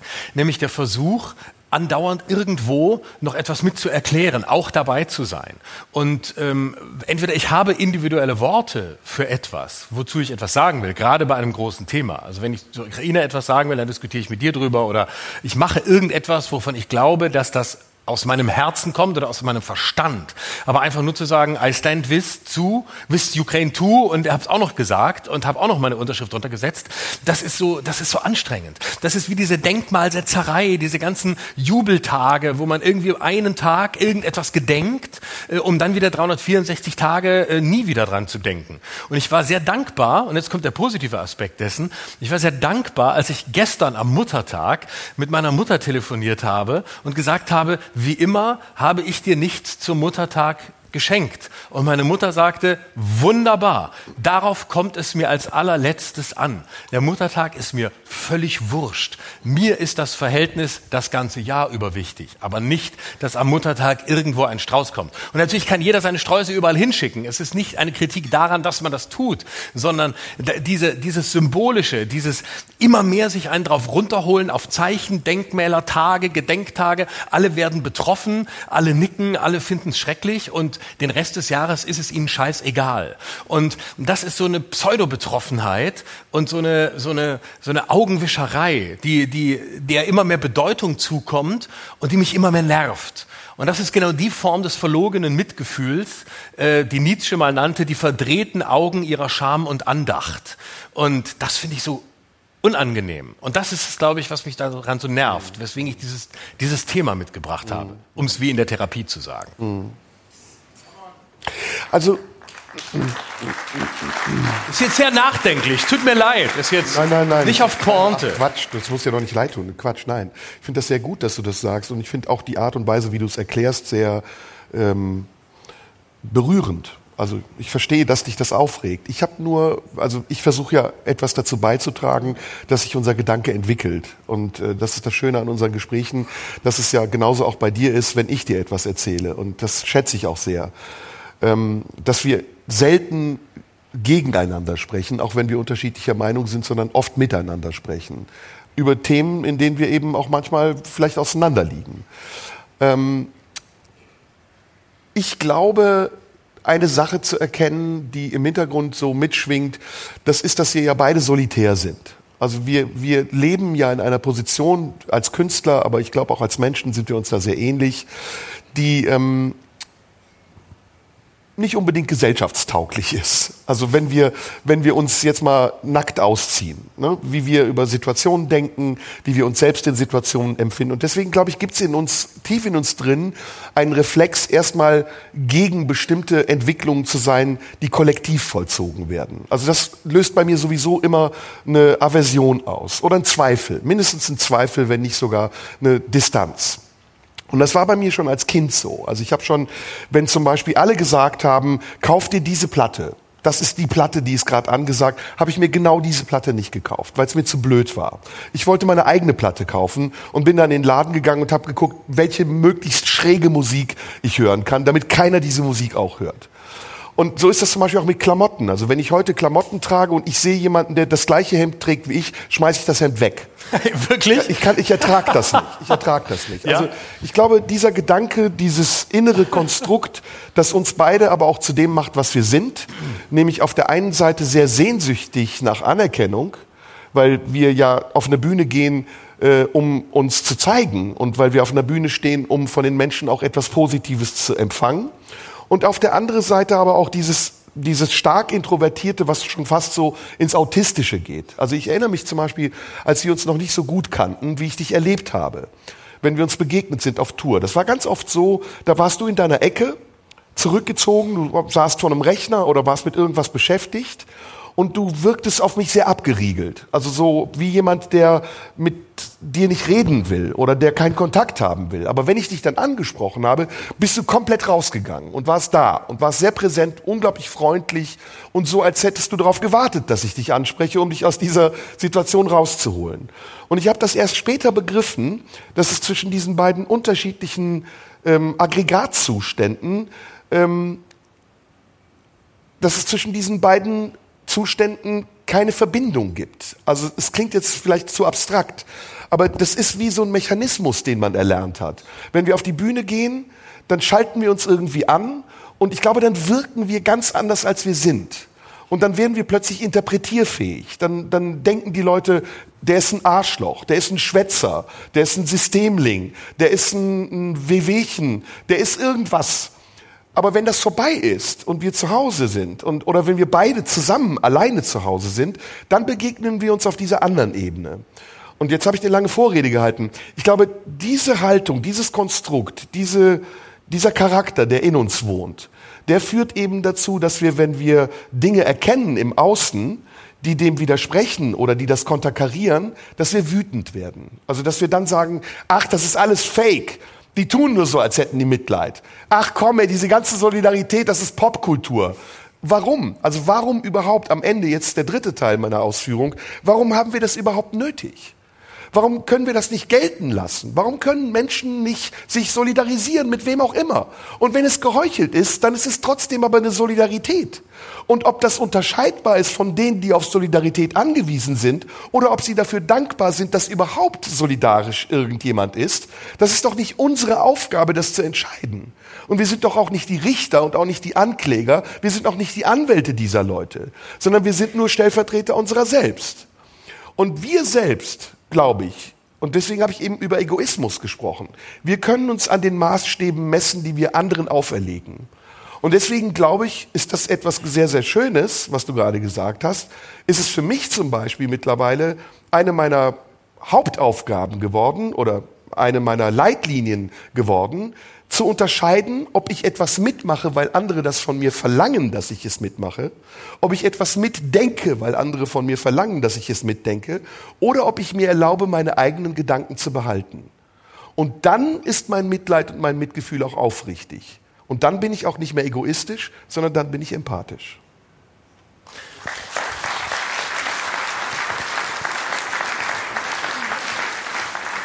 Also natürlich sind wir, wir sind nicht die, wir sind ja gar nicht die Richter, wir sind ja auch nicht die Ankläger, wir sind gar nichts, wir sind ja nur, wir sind ja letztlich, und das ist das Schöne an der Position, äh, denkende Menschen, die auf einer Bühne sitzen und sagen, diese Form der Scheinsolidarität nervt mich. Das heißt aber nicht, dass es eine ist. Sie kann auch sehr ehrlich sein, aber in unserem, in unserem, ja, sagen wir mal, beruflichen Zwang, die andere Seite zu sehen, ist es natürlich für uns spannender oder es ist in uns schneller, wie vielleicht auch in vielen Zuschauern, der Reflex des, ach, irgendwas ist unangenehm, irgendwas ist anders. Und nur deshalb können wir überhaupt eine Stimme für andere Menschen sein, im Sinne von, dass andere sich in dem, was wir sagen oder denken, wiedererkennen oder Teile von sich wiedererkennen, auch fremde Teile in sich selbst anerkennen können. Das können wir nur evozieren, indem wir eben diesen Drang haben zu sagen, wir zeigen mal die andere Seite. Wenn alle sagen, äh, ach wie toll, der ganze ESC-Abend war so, zeigen wir mal die andere Seite. Das heißt nicht, dass es illegitim ist, was diese Leute tun in ihrer Form der Solidarität.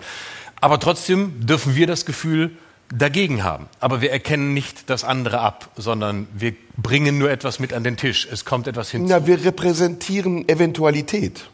Und das ist unsere Aufgabe. Ich denke, wir haben nichts anderes äh, zu tun, als dass wir versuchen, Möglichkeiten auszuschöpfen, Möglichkeiten des Denkens. Und dieses Angebot, das wir Menschen machen, das können sie wahrnehmen oder sie können es ablehnen. Und damit ist unsere Verantwortung aber auch geleistet. Mehr können wir nicht tun. Das Problem ist nur, wir müssen jetzt in die Pause gehen, das Problem ist nur, dass wir heute, und vielleicht ist das der Teil, den wir in der zweiten Hälfte besprechen können, sehr schnell bewerten. Also sowohl wir als auch die anderen. Und dass wir in so einer Art, in so einem unsichtbaren Bewertungszwang äh, stehen, der uns erst dann definierbar macht, wenn andere das reflektieren, was wir bewertet haben. Also ich gebe ein Urteil ab und ich sehe an der Reaktion der Menschen, okay, sie klatschen. Also ist das, was ich tue, validiert. Also weiß ich, mein Urteil hat in irgendeiner Form funktioniert. Aber ich glaube, es wäre ein viel wichtigerer Schritt, wenn wir wieder zurück kämen zu einer wertfreieren Haltung. Also wenn wir Dinge auch erstmal gelten lassen, gären lassen, Gedanken kommen lassen und vielleicht auch mal wieder gehen lassen, bevor wir Gedanken äußern. Und nicht den Schulterschluss suchen mit Leuten, die im Affekt den gleichen Gedanken haben könnten, sondern darauf vertrauen, dass sich die Menschen genauso wie wir in ihren Gedanken mit uns entwickeln. Und ich glaube, da, da braucht man keinen Druck, weil wir Menschen sind alle gleich. Wir denken alle gleich, wir fühlen alle gleich. Ist jetzt nicht gleich geschaltet gemeint, aber das, das Repertoire unserer Gefühle ist bemessen. Und wir schöpfen alle aus dem gleichen Repertoire. Das, was du von deiner Mutter erzählt hast, hat zum Beispiel hier Reaktionen hervorgerufen, weil die Menschen es kennen. Das Gefühl von Liebe, das deine Mutter dir gegeben hat, ist etwas, was wir alle kennen. Und darauf können wir uns verlassen. Und ich glaube, dann brauchen wir viel weniger Symbole und viel weniger Zusammenschluss in der Oberflächlichkeit und können uns viel mehr darauf verlassen, dass wir im Inneren eine Verbindung haben. Ich hoffe, das war nicht zu abstrakt. Nein, das war ein schönes Schlusswort. Damit gehen wir in die Pause und danach sehen wir uns wieder. Bis gleich. Bis gleich.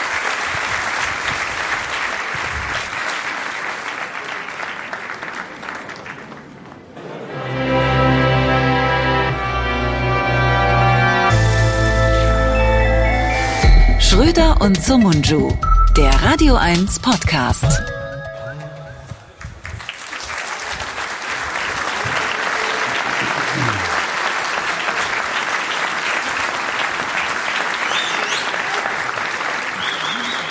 Sind die gegangen? Sieben Leute in der ersten Reihe sind nicht mehr da. Doch, die sind, nee, die waren doch eben schon leer, ne? Kommen die wieder? Ja. Sind die gegangen? Also ich, Sind die rausgegangen, um Nee. wiederzukommen und zu fragen, wann Kabarett du kommt? meinst nach Marzahn? Ja. Äh, Kann sein. Ich muss den Leuten, lass uns den Leuten mal ein Kompliment machen. Das haben wir hinter der Bühne gesagt, das sollte man noch mal auf der Bühne sagen. Ja. Wirklich ein ausgesprochen freundlichen, ausgesprochen freundliches Das hat gerade wie die Merkel Was ist gesprochen. denn das jetzt? Was war denn mit mir los? Ich habe die Parodie gar nicht erkannt. Also ein ausgesprochen freundliches und äh, wohlwollendes Publikum heute. Sehr zugewandt. Vielen ja, Dank. muss man wirklich sagen. Vielen, vielen Dank. Und zwar Wir brauchen das. muss man überhaupt sagen, Sie halten sowohl Wir unsere schaffen das. Nein, wir brauchen das. ja, ja, äh, Sie halten sowohl unsere Versuche aus, lustig zu sein, als auch unsere Versuche ernsthaft Ja, zu sein. eben war richtig still. Die Beides richtig- gleichermaßen und das ist das, das ist wirklich toll. Was ist denn, äh, was ist denn besser, also wenn wir so albern sind oder sollen wir so ernst sein oder beides oder beides? Ach schön, guck mal, Beides. wunderbar. Das Alberne am Anfang oder lieber am Ende oder zwischendurch mal wieder raus? Ja, nicht durcheinander sprechen, Leute. Einer nach dem anderen. Melden. Er, man muss sich melden. Hand Ah. hoch, Hand hoch oder bei hinten, der uns sehr beliebt, halt, stopp, Hand hoch oder bei uns sehr beliebt einfach vor die Bühne kommen und das sagen, was wichtig ist, das mögen wir Aber eigentlich am der bärtige Herr da hinten, äh, was, was wollen Sie sagen?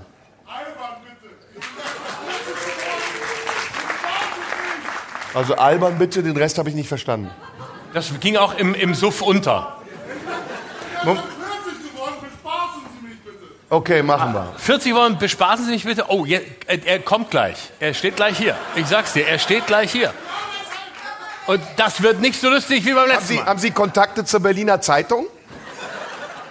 Ich kann Ihnen da welche verschaffen, kriegen Sie einen ganzseitigen Artikel. Richtig.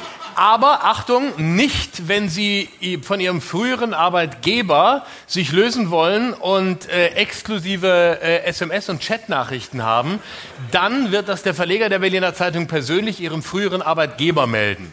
So viel zum Thema Quellenschutz bei der Berliner War Zeitung. das jetzt albern oder ernst? Das war ironisch, äh, ernst, aber in Ironie verkleidet, also die höchste Form, die aber nicht verstanden wird, außer von ihm. Ja. Ne? War okay, war okay. Und Bewertung ist auch gut. Schulnoten Also anhand dieser gutturalen Stimme zweifle ich daran, dass er wirklich die ernsten Passagen, Das ist ja dass er die ernsten Passagen nicht versteht, weil er sie nicht verstehen will, sondern weil er sie nicht verstehen kann. Was? Bitte sitzen Sie mich nicht. Er ist leider ein guter Sidekick. Bitte sitzen Sie mich nicht. Sind. Sie Synchronsprecher? Hat noch nicht geklappt. Vielleicht Aber man ist muss der Berliner Akzent, der noch hindert. Aber man muss sonst- jetzt sagen, Sie haben sich ja gemeldet. Ne? Also Sie haben sich ja gemeldet, deswegen ist ja auch okay, wenn wir uns jetzt über Sie lustig machen, weil Sie wollten ja, dass wir albern sind. Ja, ne? Ist okay. Aber Sie haben, Ansonsten- äh, das Organ ist gut, ohne Mikro. Das Organ ist sehr gut, deswegen kriegt er keinen Artikel in der Taz, weil die Stimme nicht so rüberkommt. Ah, ja, ja, ja. Ja. Was kann man denn Albernes machen, damit er bei Laune gehalten wird? Du, da fällt uns sicher was ein. Ich könnte zum Beispiel jetzt spontan, weil du Parodieren, gerade- äh, ja, Karl Lauterbach. Ich könnte jetzt Karl Lauterbach parodieren. Zum mache ich aber nicht. Also würde ich jetzt das- haben wir schon im ersten Teil gemacht. Hatten wir schon, das hatten wir schon. Aber du hast gerade Merkel angesprochen. Robert Skopin hatten wir wenn ich nicht. jetzt, wenn ich jetzt, wenn ich jetzt Jörg Knörr wäre, würde ich jetzt direkt zehn Minuten Merkel Ja. durchparodieren. Du kämst nicht mehr zu Wort. Ne? Aber ist Ja gut, das ist aber normal, ich komme eh nicht zu Wort. Also wenn, dann muss ich mir das erkämpfen. ah ja knallhart. Wusstest du über äh, wu- wusstest Also das mit dem Publikum nehmen wir wieder zurück, oder? Das ist jetzt doch nicht so, wie wir dachten. ja jetzt wo du nicht das Mitleid bekommst, Mitleid bekommst, das du gerne hättest, da passt ja das Publikum wieder nicht mehr. Ja, ja. So schnell geht das. Ich bin ja auch sehr empfindlich. Also ich bin, ich, ich, ich äh, teile aus, aber stecke ungern ein. Absolut. Ich stecke aus und teile ungern ein. Ich stecke gern rein. Also Wieso musst du jetzt explizit auch machen, raus. was ich um die Ecke formuliert habe, ohne dass ich es sagen muss? das ist ja eine Harald Schmidt-Geste. Woher kannst du die denn? Das ist eine Sag mal, Schauspielergeste. ist dieses Anzugtragen eigentlich aus Harald Schmidt äh, entstanden? Nein, Doch, du warst doch mal bei Schmidt in der Show, ne? das war ich, aber das ist entstanden aus der... Plauder aber doch mal ein bisschen aus dem Nähkästchen. Soll ich erzählen, warum ich Anzug... Nein, was willst du wissen?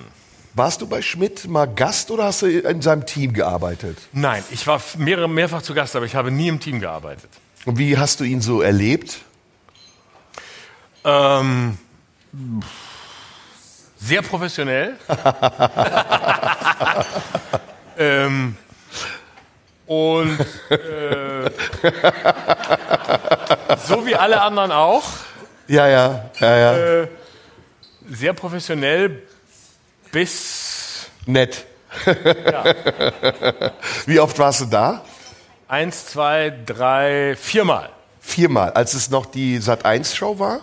Nee, ich war da bei Schmiteinander, da war ich 14 zum ersten Mal. Das war dein erster Auftritt. Dann war ich bei Psst, anderthalb Jahre später, dass wir diese Radiosendung mit in der in der äh, nee, Rate, nicht Radio, Rate-Sendung. Äh, äh, warst du im Panel? Nein, ich war noch mal da mit meinem Geheimnis. Du, du warst Geheimnisträger Ja, war bei Psst, ist das bei geil. Mit der Geheimnisträger, ich war Geheimnisträger, dass Was war denn dein Geheimnis? Stimmen parodieren kann.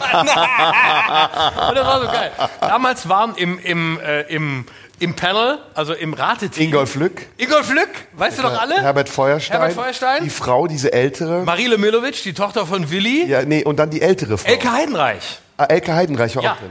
Und ähm, Feuerstein hat danach zu mir gesagt, du, ich, du warst ja schon bei Miteinander, ich wusste das, aber ich habe so getan, als wusste, wusste ich es nicht. Ne? Und ich war fast ein bisschen beleidigt, dass er es noch wusste, obwohl ich eigentlich hätte stolz drauf sein können. Aber ähm, ansonsten war äh, Schmidt sehr, sehr, wirklich professionell. Ich erinnere mich an meinen letzten Auftritt, wo ich zu Gast war, als er mit, als er mit Pocher zusammen war. Und bei Da warst du auch? da war ich auch bei Schmidt und Pocher. Und zwischen denen herrschte eine, ein solcher Hass, eine solche absolute, Echt? grauenhafte Stimmung. Also Pocher hat mir das anders erzählt. Nein! Das war doch ab dem Moment klar, als, als Lady Bitch Ray da war und ähm, ihm, ihm äh, äh, Fotzensekret, Zitat Lady Bitch Ray, ähm, mitbrachte und äh, Pocher rot anlief und anschließend kam eine junge Musikerin, die sang und die hat er danach mit so, einem, in so einer Dieter Bohlen-Parodie fertig gemacht und Harald sagte, eine der schönsten Showenden, ähm, so, erst, erst die Fresse nicht aufregen, wenn Lady Bitch Ray Fotzensekret mitbringt und dann eine junge Musikerin hier niedermachen. Äh, das ist kein Benehmen, das hat er bis nächste Woche gelernt. Gute Nacht, das war sehr geil. Und ich weiß noch, am Ende der Show... Hat er nicht irgendwie so klein mit Hut gesagt? Ja, so klein mit Hut, genau, das war die Formulierung. Genau, und äh, genau, weil die Musikerin kein Deutsch sprach, das war der Punkt. Und ich weiß noch, damals bei Schmidt und Pocher war die Show vorbei und äh, Abmoderation, Abspann, Band spielte, Harald lief raus, Pocher In hinter der. Show warst du dabei? Da war ich zu Gast. In der Show, wo das passiert? Nein, in der danach, in einem ein paar Shows später. Okay, okay. So, und dann ging Schmidt von der Bühne, Pocher mit und Harald sagte zu Pocher, okay, bis nächste Woche und hat sich weggedreht und ist gegangen. Mhm. Kein Wort der Kommunikation, kein Wort. Ja, Wollen wir aus dem Nähkästchen plaudern, das ist ja immer schön. ähm, so über die Arschlöcher der Branche sprechen? Zustimmung, ja, natürlich, los. Aber verklausuliert. So, dass die Leute wissen, über wen wir reden, Ohne dass wir sagen. keine Namen sagen. Also wenn das Wort Fotze fällt, mögen wir denjenigen Also, nicht. das- Aber es fällt dann zwei Namen nach dem, den wir genannt haben. Also es ist ein zeitlicher Delay. Also es das so größte auffällt. Arschloch der Branche kennen alle, müssen wir nicht erklären. Kleiner Tipp, kommt aus Berlin. Ja, ist der Einzige, der aus Berlin kommt. Aber das reicht auch schon. Mehr Das muss man nicht sagen. Es ist, Sollen wir irgendwas noch sagen dazu? nein, Nein. Aber das ist schon, das hat schon große Arschlochqualitäten. Also wenn du Ich habe irgendwo, ihn ja immer als sehr, sehr nett erlebt. ja natürlich zu dir. Ein Arschloch ist ja ein Arschloch, weil er zu Untergebenen arschig ist. Was, was Du bist ja, du bist ja fast auf Augenhöhe. Du bist ja fast auf, ja, wobei das Wort Arschloch ist auch zu hart. Was sagst du? Arschgeige könnte man Was sagen. du? Ich gebe mir einen kleinen Hinweis. Sackgesicht. Was Nee, das ist zu viel. Ja, das ist aber dann schon, da kann man heute schon eine Anzeige erstatten. Nö, passiert Doch, ich habe das erlebt. Ich habe es erlebt. Ja? Von, Ja, ich habe mal gesagt, ich lasse mir doch nicht von irgendeiner Üb, Üb verbieten, was ich zu sagen habe. Und dann wurde assoziiert und jemand fühlte sich angesprochen. Und dann bin ich verurteilt worden oder nicht ganz. Wir haben uns auf einen Vergleich geeinigt. Was im Knast? Nee, wir haben uns auf einen Kurz Vergleich. davor. Fast. Also wir haben uns auf einen Vergleich geeinigt.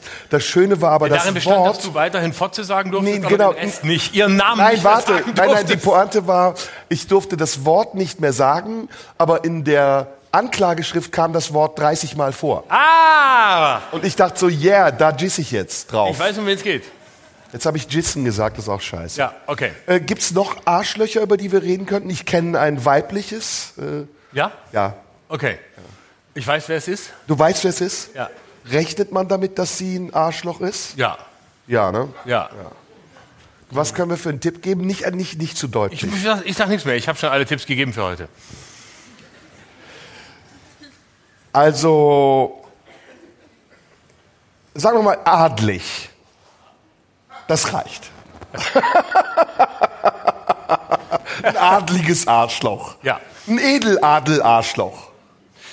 So ungefähr. Super, Ratespiel. Wer es rät, kann es auf einen Zettel schreiben und an den Bühnenrand legen. Schickt eine Postkarte mit frankiertem Oder Rückenschlag. nee, wir, wir sind ja ein Podcast. Genau, die Leute, die es nachher hören, können das schreiben an die Marlene Dietrich Allee 20 in 14482 Potsdam oder Über Instagram Schröder Live oder TikTok Schröder Live. Könnt ihr mir schreiben? Ich lese den ganzen Tag nur Instagram-Nachrichten. wer ist denn der netteste Kollege, den du kennst? Wo du sagst, das ist ein absolut, das ist ein Highlight, den treffe ich gerne. Gibt's keinen, ne? Doch. Wen? Ja, nicht mich. Außer dir? Ja, außer mir. Es gibt wir mehrere. beide, wir, wir spielen nicht mit. Es gibt mehrere. Sag mal ganz ehrlich. Soll ich raten?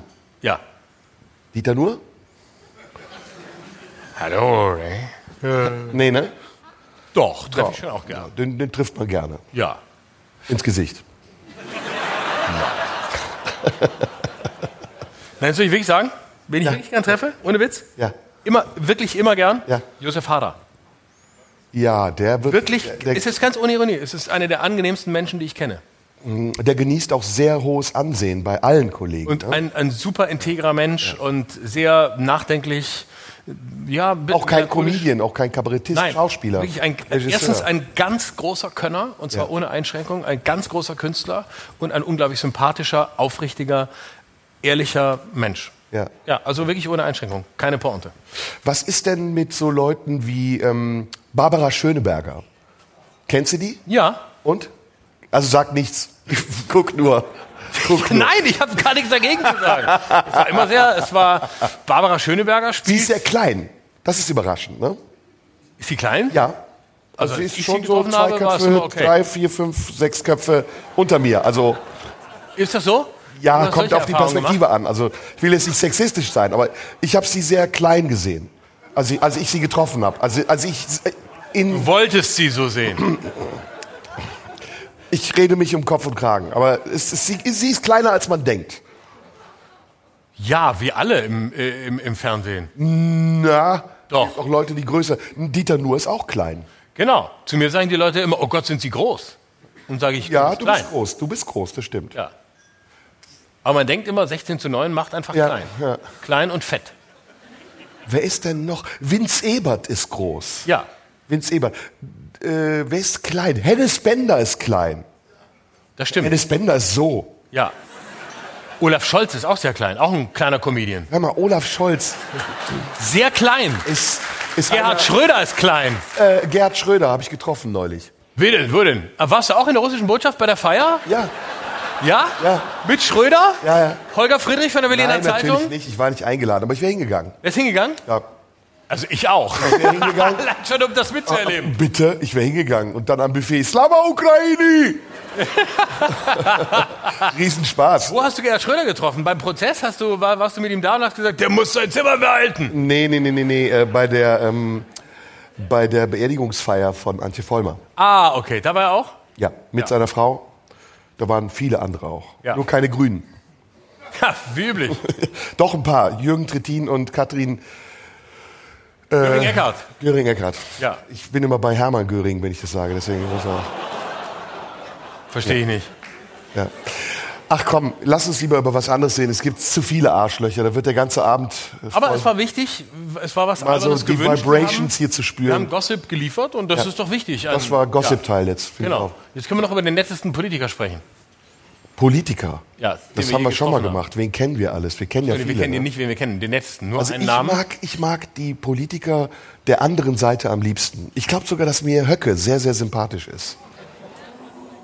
Das ist so eine Begegnung wie mit so einem Raubtier. Ich, nein, ich glaube seit langem, weil ich, ich lese es ja immer. Du gehst doch, entschuldige, du gehst doch auch nicht ins Zoo und guckst dir die Flamingos an. So, ah, geil. Du gehst doch direkt zu den Raubtieren. ja klar. Und da- und das ist, der Höcke, der hat diesen Reiz für mich. Das ist so, wenn du in den Zoo gehst, willst du einen Höcke sehen.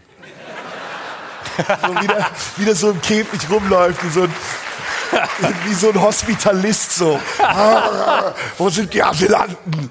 Deutschland, Deutschland. Und du denkst, boah, gut, dass da ein Käfig ist. Und ein Zaun. Und dann kommt so rohes Fleisch ins Gehege reingeschmissen. Und Höcke so. Und die Pfleger sagen so, ist ein, ist ein Asylant.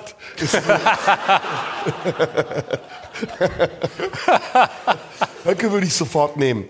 Äh, Schru Schrupalla. Schru Schru Krupalla. Schru Nee, Schrupalla. Ist Ich kann uninteressant. das nicht aussprechen. Ich habe. Warte, Schrupalla spricht man so. Schrupalla. Dann nehme ich, dann nehme ich lieber, dann nehme ich lieber Weidel. Oh, Weidel nimmst du? Mit, Al- ich nehme Weidel. Ich nehme sie. Ich glaube, mit Alice Weidel und ihrer äh, syrischen Putzfrau und ihrer Frau kann man wahnsinnig gute Gespräche führen. Ich glaube, die sitzt nachts um zwölf da und erklärt dir ähm, äh, Adorno und Walter Benjamin besser, als du es jemals Aber was verstanden mich hast. an der stört, ist, dass die Alice heißt. Ich verstehe diesen Namen nicht. Alice, who the fuck is Alice? Ja, aber man denkt immer so, was hat die für Eltern?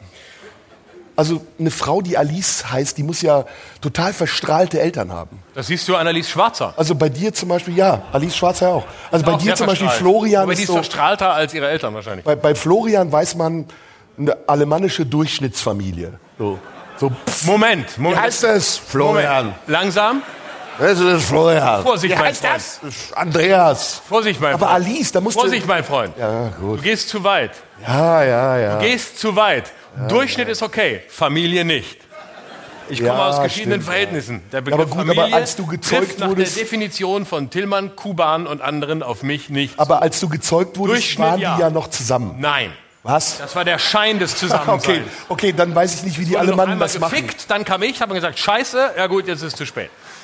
Jetzt müssen wir uns halt trennen, wer macht's? So. Und also bitte Durchschnitt ja, aber nicht Familie. Siehst du den Akt deiner Zeugung so distanziert? Ja. Abs je, nach- je nach Ich Konstellation. glaube, das hättest du deiner Mutter gestern beim Muttertag mal erzählen sollen. weißt du was? Weißt du was? ja, Von der habe ich die Passage. also, wo, wo, also bei welchem Politiker müsstest Würdest du dir am vorstellen- meisten überwinden und hättest aber Lust darauf? Also wo würdest du sagen, oh, ey, der ist so weit weg von mir, aber ich will. Darf ich an dieser Stelle daran erinnern, einen, dass wir vor ich wenigen. Wochen eine Folge nicht veröffentlicht haben, die wir bei mir Haben zu wir Hause, genau also in, meiner, in, in meinem Studio aufgenommen haben, wo wir, glaube ich, 30 Minuten darüber geredet haben, wie welche Politiker im Bett sind. Und danach hat Radio 1 zu uns gesagt, seid ihr wahnsinnig? Nein, wir haben bei Radio 1 angerufen und gesagt, wir waren, glaube ich, wahnsinnig, wir lassen es bleiben. Die Frage ist, was soll mit diesem Abend heute passieren? Jetzt stehen wir, Also wir an der Wasser heute, Wegscheide. ne? Ja, und, und, und wir, haben, wir haben keine Rechtfertigung, dass wir besoffen sind, weil wir trinken Ja, wirklich das das Wasser. macht's ja noch schlimmer. Ja, aber, nee, aber wir reden ja jetzt nicht, weil Moment, das muss ich jetzt der Ehrlichkeit halber sagen. Ich weiß. Du hast an dem Abend gesagt, Ich habe angefangen. äh, dass wir über die Pimmel von Politikern sprechen. habe ich Ja, gesagt? so ging es los. Dann haben wir uns unsere Pimmel gegenseitig gezeigt Die wir schon kannten. und dann hatten wir sie im Mund. Ja. so.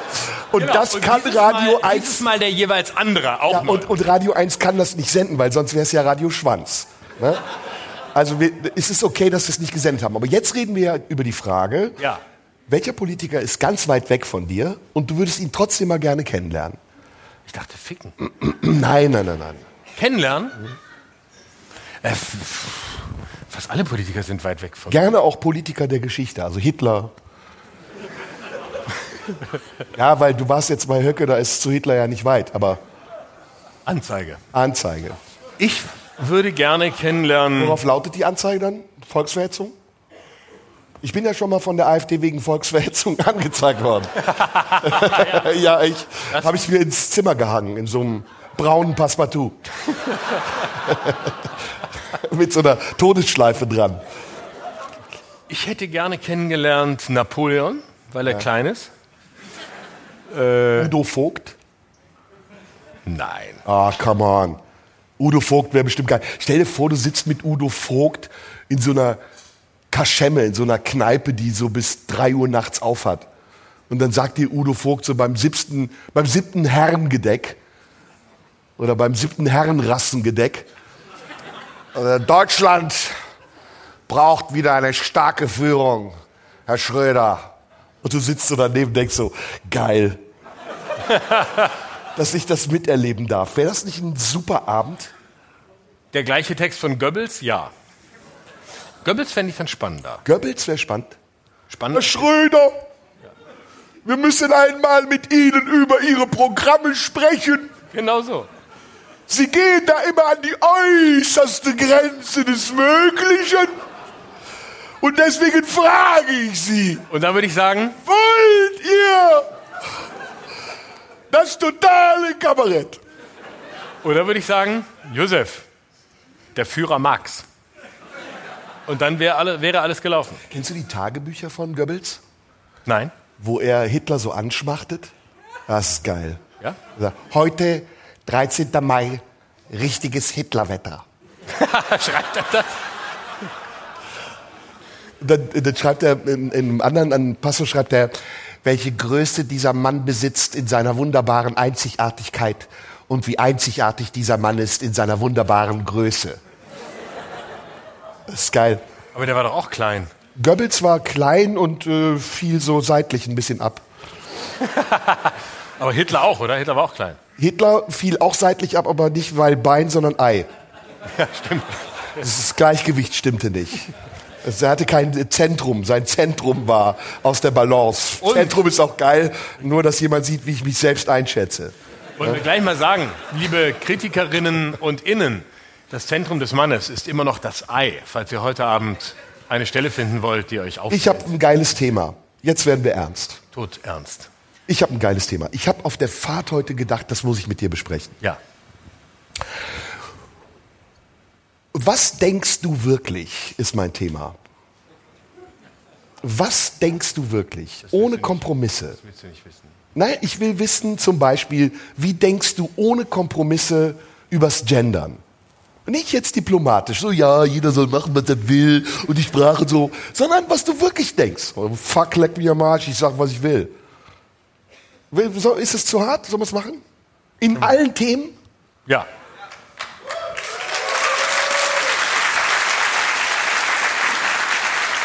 Wahrheit oder Pflicht? du wählst. Wahrheit oder Pflicht? Bevor ich das Thema kenne oder danach? Nein, bevor du das Thema kennst.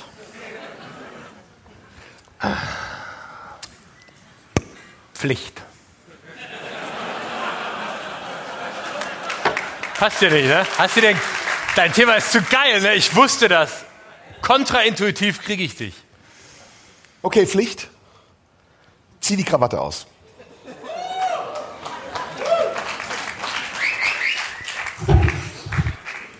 Du bist dran. Wahrheit oder Pflicht? Wahrheit.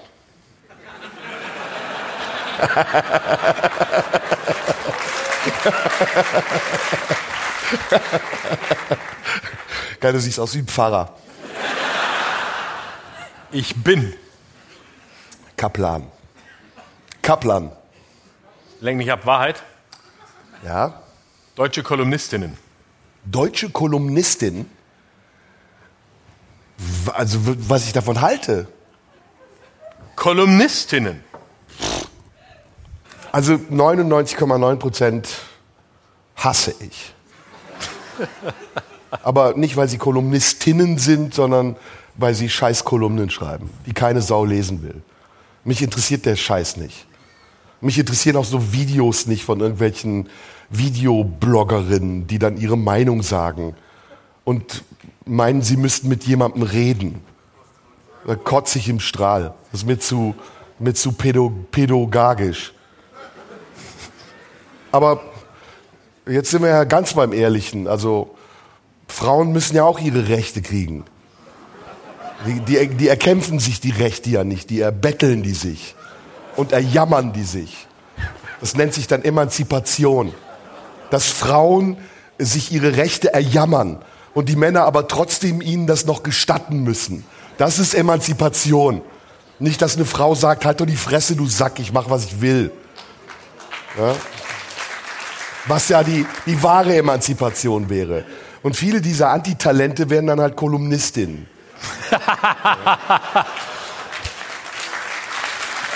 Wahrheit, Wahrheit. Ja. Das war Wahrheit. Zur Wahrheit gehört auch, männliche Antitalente werden Podcaster.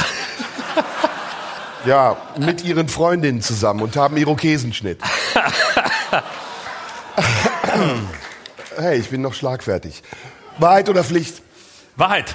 Aha. Ganz einfache Frage. Wie viele Geschlechter gibt es?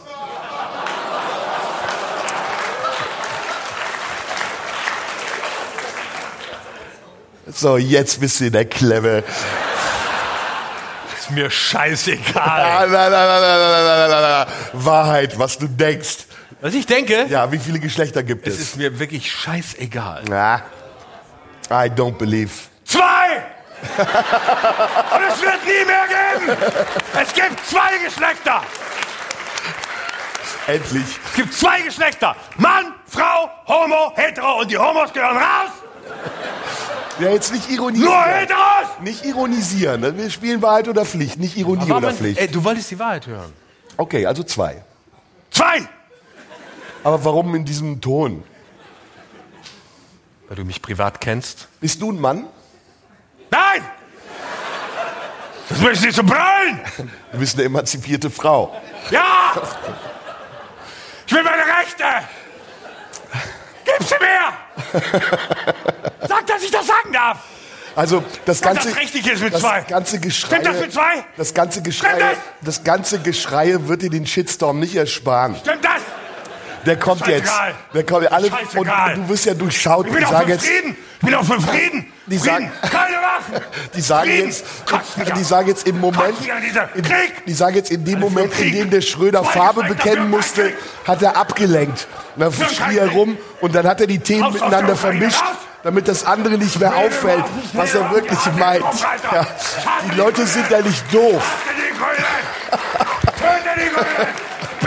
Die Leute sind ja nicht doof.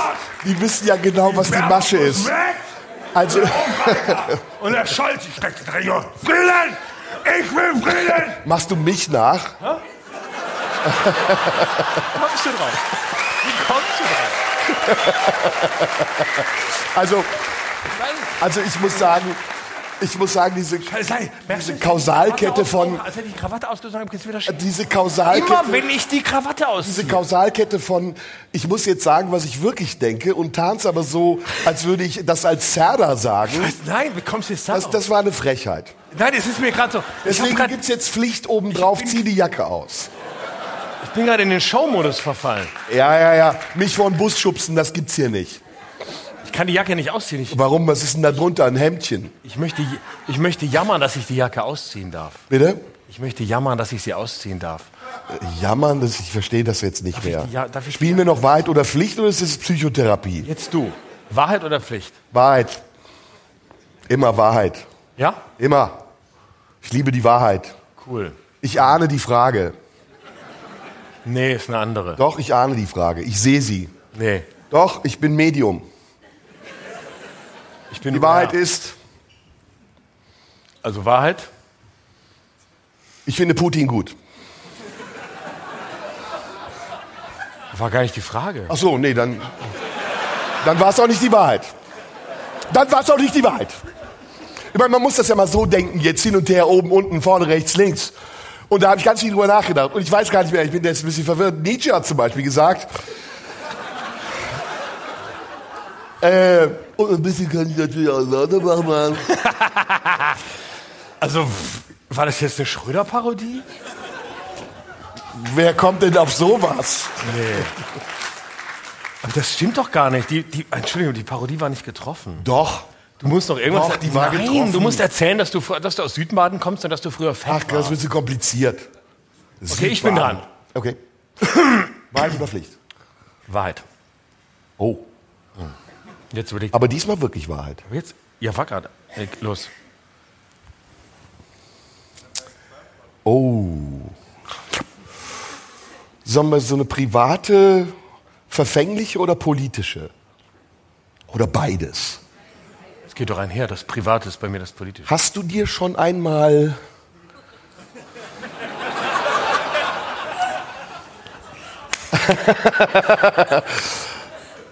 ähm, hast du dir schon einmal ein, auf eine prominente Frau Bitte bleiben Sie am Apparat. Hast du dir schon einmal einen auf eine prominente Frau runtergeholt? Teil A? Teil B? Wenn ja, fing es mit Bär an und hörte mit Bock auf.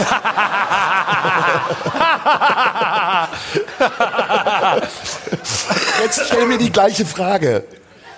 Stell mir die gleiche Frage. Hast du? Ja! Ja! Und mehrfach. Fing sie mit Alice an und hörte mit Weidel auf? Nein, nein. Bist du verrückt? Nee, nee. Aber ich, ich mit geschlossenen Augen, wenn ich die Stimme höre. Alice? Nein. Annalena? Ja. Hab ich nie, hab ich nie. Was? Ich finde die damn sexy. Annalena? Wie kann Politik so sexy sein? Nee. Oh, ist die sexy. Nein. Doch. Finde ich null. Oh, ich hab, ich stelle mir die in den schlimmsten Outfits vor. Was für, was für Outfit? Bei der Pressekonferenz Strapse unten drunter. Wenn die in den Regierungsflieger steigt, so ein Korsett. Und ganz streng, glaube ich, ist die. Die ist bestimmt ganz streng. Meinst du? Ja, wir sind im Krieg. Die sagt das im Bett bestimmt auch. Die sagt, wir sind im Krieg. Und du denkst so, was? Weißt du, wen ich mir vorstelle?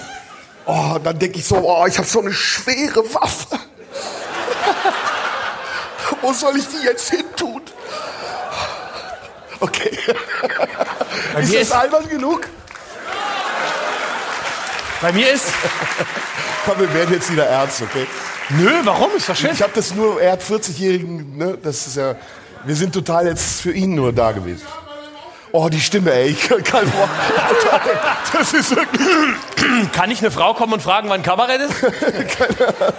äh, Sie merken es, meine Damen und Herren, wir machen für jeden Programm, der einen runden Geburtstag feiert, wenn Sie uns auch buchen wollen, rufen Sie an, melden Sie sich bei Radio 1. Wir kommen zu jedem Geburtstag und machen, was Sie wollen. Ja. Wir erzählen, zu wem wir uns einen runterholen, zu wem wir uns einen raufholen, wen wir zu uns raufholen, alles hier möglich. Wir wollten eben vor der Pause über Urteile sprechen. Ja. Sollen wir da noch mal reingehen? Das fand ich nämlich ganz gut, das Gespräch. Reingehen, direkt nach der Baerbock-Fantasie? Ja. Okay, los. Fang an. Findest du, dass wir ungerecht urteilen? Also wir, alle, die diese Gesellschaft darstellen, sind wir ungerechter geworden in unseren Urteilen?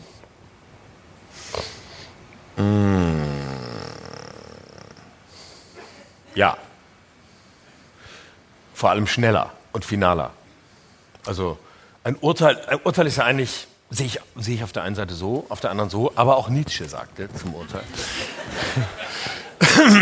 Denn ich, ähm, das Urteil ist ja eigentlich, also wenn man das mal aus dem Juristischen nimmt, ist es ja, hat das ja eine sehr, eine sehr tiefe Bedeutung. Und äh, ich würde mir nie, ganz vieles von dem, was ich sage, ist kein Urteil. Das ist eine, eine Wahrnehmung, eine Meinung, eine Position, ein Standpunkt, ein Ausprobieren, aber es ist kein, kein Urteil. Also ein Urteil ist etwas sehr Finales. Und bis ich zu einem Urteil komme, brauche ich, glaube ich, relativ lange. Aber insgesamt würde ich schon sagen, dass die, dass die Härte des, dass die Härte der Meinungsäußerung und auch die Härte der Positions Bestimmung oder der scheinbaren Positionsbestimmung oder des Standpunkts, dass die Härte anders geworden ist und dadurch die Qualität eines Urteils bekommen kann, wo es überhaupt noch nicht angemessen ist. Und dass es so was Endgültiges hat. Äh, Also es hat etwas, und das ist, glaube ich, das Problem, dass vieles von dem, was im Fluss sein könnte, die Qualität eines Urteils oder der Härte eines Urteils hat.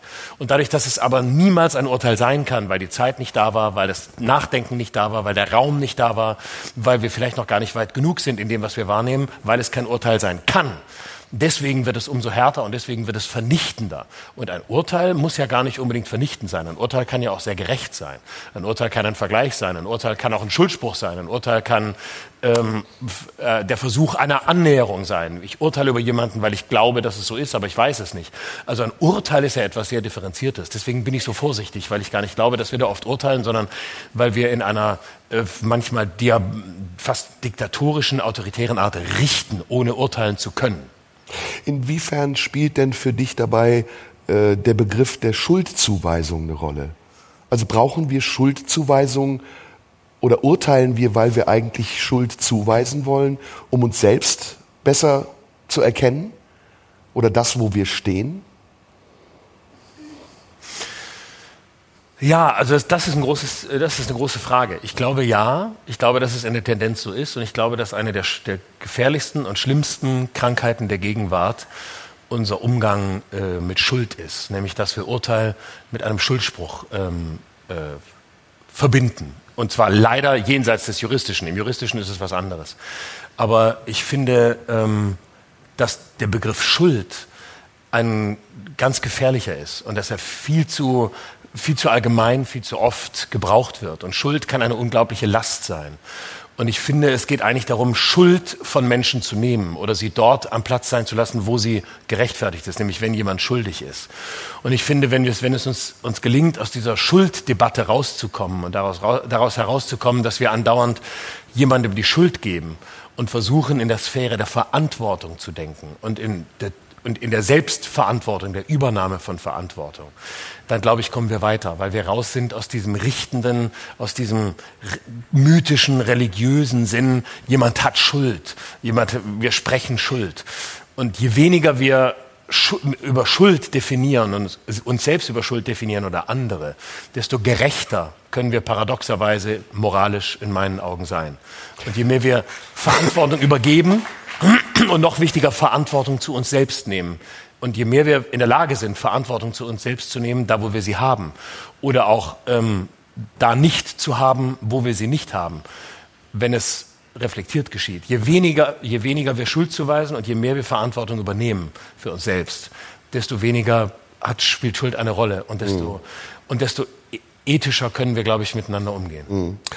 Ich komme da drauf, weil ich glaube, oder ich habe den starken Eindruck, dass wir insbesondere in den letzten drei Jahren, also seit Corona, unversöhnlicher miteinander umgehen. Und dass wir Schuldige suchen für unser Schicksal, für unsere Ängste, für die Dinge, die uns bewegen und beschäftigen und manchmal auch davon abhalten, andere Wege zu gehen, als die, die vorgezeichnet zu sein scheinen. Diese, diese unversöhnliche Haltung, die wir haben, ist meiner Meinung nach entstanden aus Angst.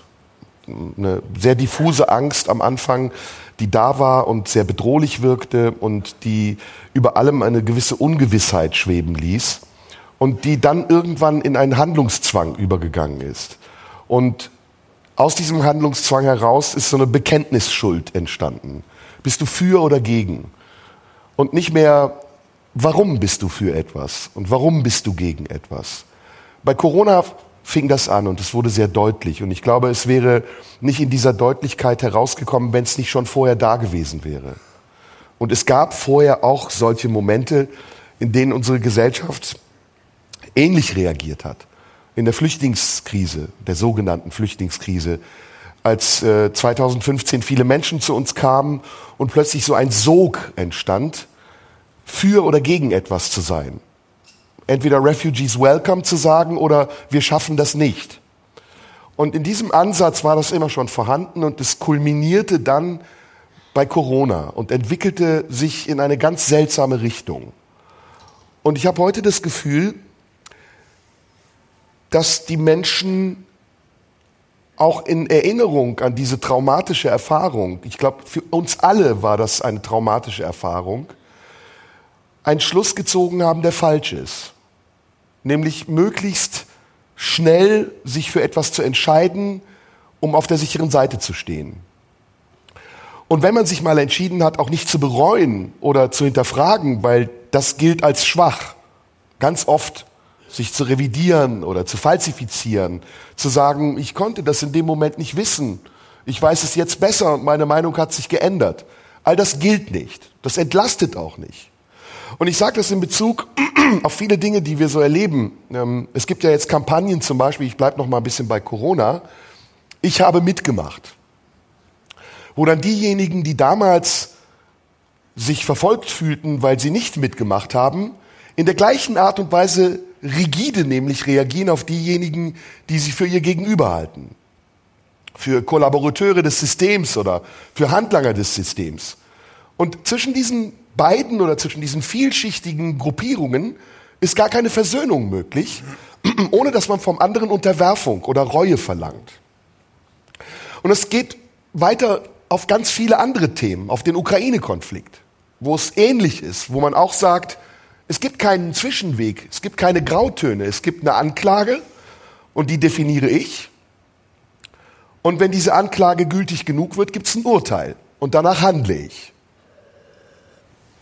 Und ich finde das sehr schade und ich finde das sehr unangemessen für eine Gesellschaft im 21. Jahrhundert, die so viele Möglichkeiten hat, die über alle Quellen verfügt, die man früher in Bibliotheken suchen musste, auf einen Knopfdruck auf einem Smartphone die Nachrichten der Welt, das Wetter und irgendwelche Unterhaltungsprogramme empfangen kann, aber sich trotzdem so benimmt wie Menschen, die mit der, mit der Heugabel auf dem Marktplatz stehen.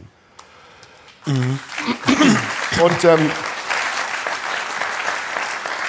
und es ist etwas, wir haben beide geschrien, deswegen sind wir ein bisschen heiser, weil wir zurzeit du mehr als ich nicht spielen und deswegen die Stimmen nicht geölt sind. Ne? Merkst du auch? Ja, ja, aber es ruhigt ich will, ich will das abschließen. auch provoziert. ja, aber vielleicht gibt es dann. Ich will das abschließen noch ja. ganz kurz. Entschuldige. Ich äh, sag, wenn es zu abschweifend wird. Nee, nee, gar nicht. Ähm, und ich glaube, dass wir da gerade an einem Scheideweg stehen. Ich glaube, und deswegen finde ich diese Abende hier auch sehr wichtig und ich bin gerne hier und gerne mit dir auch hier, dass wir neue Instanzen brauchen. Und zwar Instanzen der unmittelbaren Begegnung und der unmittelbaren Auseinandersetzung. Wir dürfen uns nicht mehr verstecken in der virtuellen Realität, weil in dieser virtuellen Realität Dinge passieren, die wahnsinnig verletzend sind. Und die Menschen an den Rand des Ruins treiben, an den Rand des psychischen Ruins, manchmal aber auch an den Rand des materiellen Ruins. Und ich glaube, dass diese Neuordnung unserer Gesellschaft, und du hast eben von Ethik gesprochen, von unserer Auffassung über einen respektvollen und richtigen Umgang mit unseren Mitmenschen, und da möchte ich den Bogen schließen nochmal zum Mitleid, etwas sein muss, was das Gegenüber viel mehr verstehen will. Und das nicht aus einem Ego heraus, das sich darstellt im Verständnis des anderen, sondern dem es genügt, den anderen zu verstehen, ohne vielleicht verstanden werden zu wollen. Also einen einseitigen Austausch, kein Handel, nicht ich gebe dir was, ich bekomme was. Und deswegen glaube ich, dass das zwar noch dauern wird, aber ich glaube, wir sind auf dem richtigen Weg. Also ich glaube zum Beispiel, die Menschen, die hier sind, wir haben hier heute 500 Gäste, die sitzen hier, wir haben jetzt 22.19 Uhr, seit geschlagenen zwei, drei Stunden und wir reden uns hier um Kopf und Kragen und die Leute hören gespannt zu. Und diesen Wert zu erkennen, das ist zum Beispiel etwas, was für mich ein ganz, ganz, ganz wichtiger Punkt ist, für den ich gerne weiter kämpfe. Bei aller, Alban, bei aller Albernheit, die wir haben und bei allen Fehlern, die wir machen, bei allen Momenten, in denen wir uns treiben lassen von unserer Spielfreude oder unserer Provokationslust. Aber dieser Moment hier, das, was wir jetzt gerade haben, dieser Moment des Schweigens, des Zuhörens, das ist ein ganz wertvoller Moment und der bewältigt letztendlich das, was ich mit Urteil meinte. Der ist nämlich in dem Moment wertfrei, der schwebt.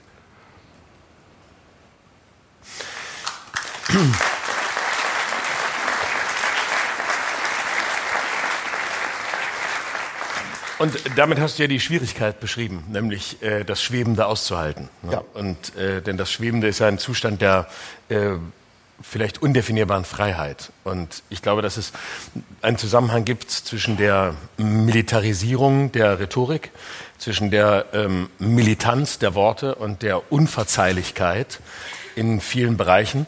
Ähm, mit, äh, dem, mit der Erweiterung des Möglichkeitsraums durchs Internet beispielsweise. Also eigentlich leben wir ja in der glücklichsten Zeiten überhaupt, in einer der glücklichsten Zeiten. Wir haben so viele Quellen wie nie zuvor.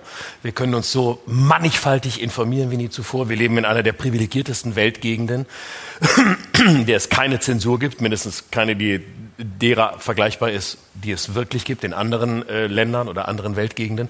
Das heißt, die Möglichkeiten, Informationen zu beziehen, von seriösen Medien bis zu Fake News, alles ist möglich. Das heißt, wir können uns so gut wie selten zuvor ein Urteil bilden, aber das macht es durch die Mannigfaltigkeit gleichzeitig so schwer wie nie zuvor. Und diese Erweiterung des Möglichkeitsraums, der ja nicht nur im virtuellen ist, sondern auch im, im nicht virtuellen, im alltäglichen, dass du prinzipiell jede Identität annehmen kannst, die du annehmen willst. Prinzipiell. Ob es dann immer bis zum Ende funktioniert, ist eine andere Frage. Aber die, die, der Anspruch an das Leben eines Menschen ist, verwirkliche dich, werde zu dir selbst, mache, was du machen möchtest, realisiere alles, nutze alle Möglichkeiten, lasse nichts aus. Und ähm, egal wie man lebt und egal ob man das ernst nimmt oder nicht ernst nimmt, es steht als These im Raum. Und es ist eine These einer ungeheuren Freiheit. Und ich glaube, dass es eine große Überlastung gibt, eine Überlastung durch diese Freiheit, ähm, die sich punktuell, nicht bei allen Menschen, aber punktuell, ins Negative verkehrt, indem man versucht, eine Ordnung zu schaffen. Und natürlich braucht jeder auch eine Begrenzung von Freiheit. Die einen nehmen das für sich vor, indem sie die Möglichkeit haben zu sagen, ich schließe gewisse Lebensmöglichkeiten aus, bestimmte Dinge muss ich nicht leben, muss ich nicht probieren, auch wenn sie da sind und wenn andere sie leben, ich muss es nicht. Und andere sind so überlastet von dieser Freiheit, dass sie das umkehren und versuchen, eine Ordnung herzustellen, indem sie urteilen, indem sie äh, sich ins Internet verabschieden, Hass verbreiten, was auch immer, ähm, xenophob werden, rassistisch werden, alle, alles, was es gibt an Einschränkungen von Freiheit. Oder indem sie Schuld zuweisen, von sich weg zu anderen, der ist schuld, der war's, ich bin's nicht. Alles Möglichkeiten, irgendwie der Freiheit Herr zu werden. Und ähm, mit Freiheit geht Verantwortung einher. Und wenn dieses Zusammenspiel schwierig wird, weil der Grad an Freiheit offensichtlich sehr groß ist, so groß, dass er Einzelne überlastet, dann scheinen sie sich zu verabschieden in uns beiden und vielen anderen hier wahrscheinlich sehr fremde Welten. Und ich glaube, dass die große Herausforderung darin besteht, mit der ungeheuren Freiheit als Geschenk umzugehen, souverän umzugehen. Und das ist schön gesagt, weil ich auch keine Anleitung habe, weil ich auch nicht weiß, wie. Weil ich auch sehr viele Menschen immer erlebt habe, die versucht haben, diese Freiheit zu begrenzen oder die die Freiheit eher überlastet hat, die sich wohlgefühlt haben in Vorgaben. Und wenn Menschen diese Vorgaben für sich selbst nicht haben, wie sie sich vielleicht wünschen würden, dann machen sie sie anderen, die die nicht brauchen. Und am einfachsten ist es, andere in Schubladen einzuteilen. Also das heißt, sich zu verabschieden in ein Zeitalter des Verdachts. Der hat das gesagt, der gehört dahin. Der hat das gesagt, der gehört dahin. Schublade zu, Affe tot, für immer geurteilt, bitte nie wieder raus. Belästige mich nie wieder mit der Herausforderung, dich neu bewerten zu müssen. Und deswegen glaube ich, dass die Ursache des Ganzen, auch wenn das sehr theoretisch ist, und ich hoffe, dass es nachvollziehbar ist, aber ich weiß jetzt auch nicht, wie ich es praktisch ausdrücken soll, darin liegt, äh, die Herausforderung, Freiheit nicht nur anzunehmen, sondern sie als lustvoll zu begreifen und nicht nur als etwas, was gefährlich ist, worauf man antworten muss mit Einschränkung, Verdacht und, ähm, und Verkleinerung der Welt. Ja, ja. Und das würde ich mir Vor wünschen. allem, mh, Das ist sehr theoretisch, aber es nee, nee, äh, nicht. Ach, ist ein ja, bis, und wenn, also und wenn schon. Wir, wir versuchen uns ja irgendwie auszudrücken und manchmal ist es kompliziert, manchmal ist es einfach. Mir fällt da ein Buch ein. Und von diesem Buch habe ich dir, glaube ich, schon mal erzählt. Ich weiß gar nicht, ob ich es im Podcast erzählt habe. Ähm, ich hatte sowieso noch was anderes vor, das mache ich aber danach. Ähm, The Bonds That Make Us Free heißt das Buch. Ich weiß jetzt nicht mehr, wer der Autor ist. Also die Fesseln, die uns frei machen. Es ist ein amerikanischer Psychologe, der das geschrieben hat und Soziologe. In diesem Buch geht es um Folgendes, ganz einfach gesagt. Wir machen ganz oft unsere Befindlichkeit abhängig von dem, was andere machen. Also wir sagen ganz oft, mir geht's schlecht, weil der andere verhält sich so. Und es ist ganz schwer, das auszuschalten. Es ist ein Mechanismus, der erlernt ist. Heute bin ich schlecht drauf. Warum? Weil der hat sein Auto vor meiner Tür geparkt. Wir haben ganz oft die Möglichkeit, uns unabhängig davon zu machen und zu sagen, mir muss es nicht schlecht gehen, weil jemand anderes etwas tut, sondern ich kann unabhängig davon gut gelaunt bleiben.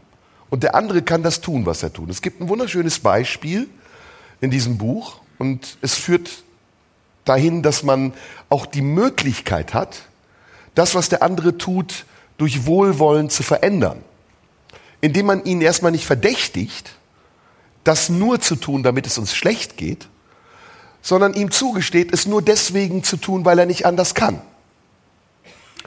Und in dem Moment auch zu sehen, dass dieses Wohlwollen viel mehr zu dem Ergebnis führt, was wir nämlich haben wollen, dass wir am Ende unabhängig davon, ob ein anderer sich benimmt, uns frei und glücklich fühlen können. Und es gibt da ein gutes Beispiel. Da hat ein Mann, dieser Autor, einen Sohn und der Sohn will aufs Klo gehen. Und das Klo ist verstopft. Und der Sohn schimpft und sagt, Mensch, das Klo ist schon seit Tagen verstopft, ich kann nicht auf das Klo gehen, ihr kümmert euch nicht drum. Was seid ihr für eine faule Bande? Bestell doch einen Installateur, das ist seit drei Tagen schon. Und der Mann regt sich darüber auf und sagt, was bildet der sich ein? Das ist mein Sohn.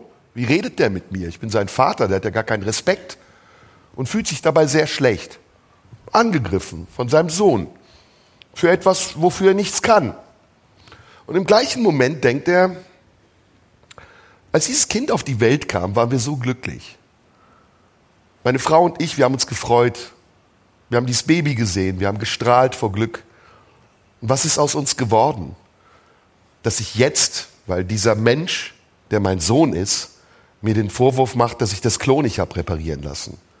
Warum repariere ich das Klo nicht einfach? Was hält mich davon ab? Mein Ego? Mein Stolz? Oder dass ich verletzt bin in irgendeiner Würde, die ich vielleicht gar nicht brauche?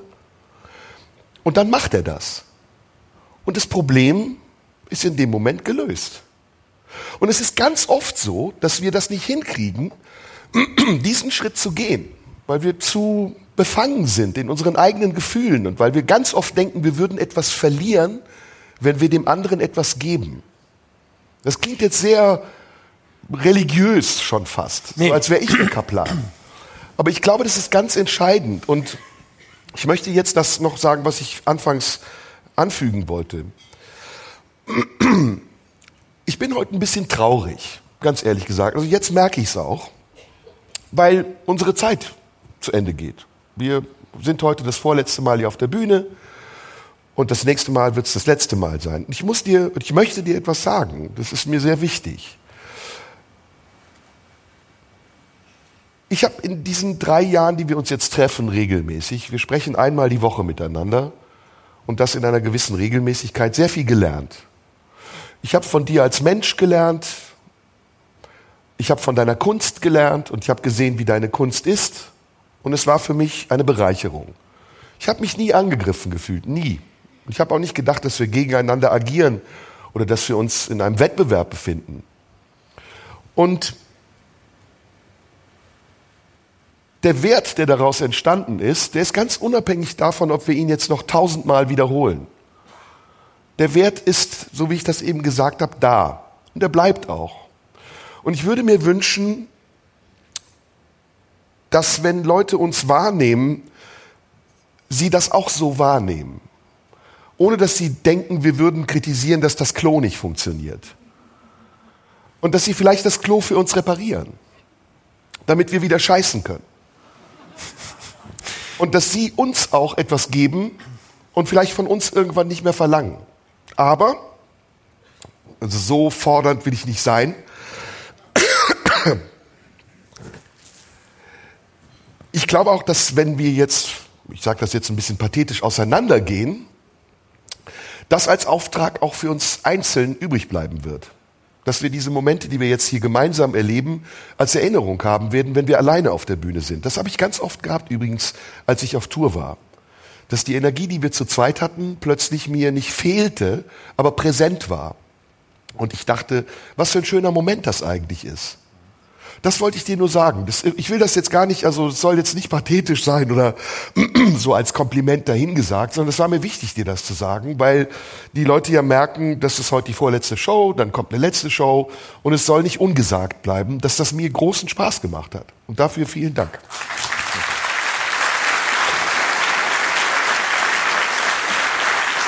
Jetzt haben wir Jetzt haben wir Tränen in den Augen. Das, ein bisschen haben wir Tränen in den Augen, oder? Ein bisschen. Das Kompliment kann ich dir voll auf zurückgeben, ohne es äh, erweitern zu müssen. Ähm, ich wollte noch was zu dem sagen, was du vorher gesagt hast. Äh, ich glaube, dass das ganz, äh, was du aus dem Buch beschrieben hast, dass das ganz, ganz zentral ist und äh, dass es ein bisschen an das Freiheitsthema anknüpft, nämlich, ähm, dass wir uns in meinen Augen viel zu selbstverständlich angewöhnt haben, in Absichten zu denken, also andere zu bewerten in dem, was sie wohl beabsichtigt haben. Und ich glaube erstens, dass wir häufig gar nicht wissen, was andere beabsichtigen, dass wir es ganz oft einfach nur unterstellen, weil wir gelernt haben, so zu denken, nicht weil wir falsch sind oder weil wir es böse meinen, sondern weil es erlernt ist. Und das Zweite ist, dadurch kommen wir ganz häufig logischerweise zu Fehlschlüssen, weil wir gar nicht wissen können, welche Absichten andere haben oder ob sie überhaupt welche haben. Und ich komme immer mehr zu dem Schluss, dass ich versuche, davon wegzukommen, überhaupt in Absichten zu denken und ganz häufig glaube, andere Menschen haben keine Absichten und schon mal gar keine, die mir zwangsläufig schaden wollen. Menschen urteilen oder bewegen sich, handeln aus ihrem eigenen System heraus, aus ihren Notwendigkeiten, aus ihren Mustern, aus ihren Zwängen, aus ihren Freiheiten, aus allem, also aus Positivem wie aus Negativem.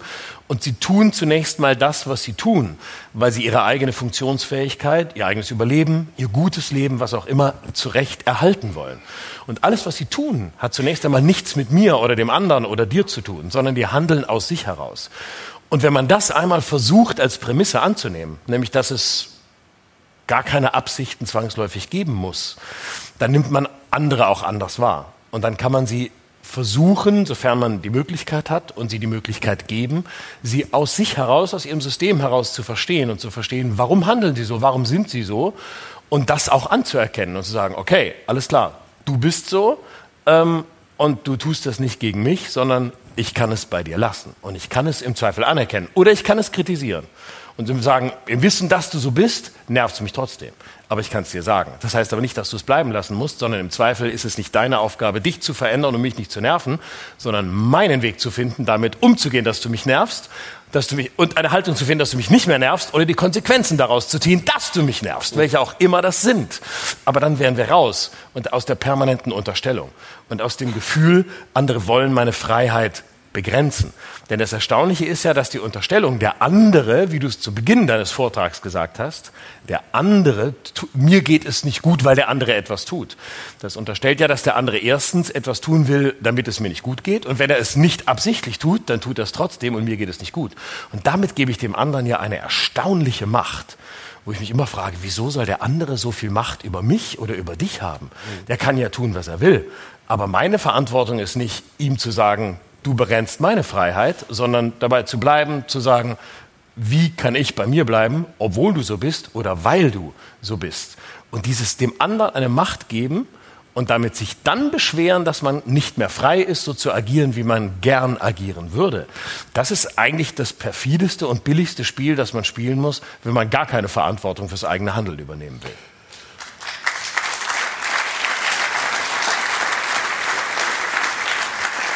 Letzte Frage. Wahrheit oder Pflicht?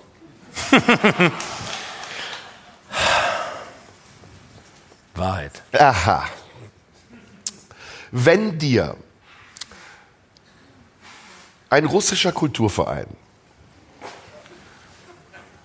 zwei Millionen Rubel anbieten würde, damit du einen Vortrag hältst über die großen Errungenschaften der KPDSU. Würdest du mir das sagen? Oder würdest du es einfach machen? Ich würde es dir sagen. Und ich würde es danach machen, um den Vortrag dann zu drehen. Kenne ich irgendwoher. Und denen zu sagen, welch unfassbar großartige Errungenschaften die russische Kultur, die russische Kunst und die russische Philosophie hervorgebracht haben und wie sie gerade dabei sind, all diese riesigen Errungenschaften auf einmal kaputt zu machen. Sehr gutes Schlusswort. Dankeschön.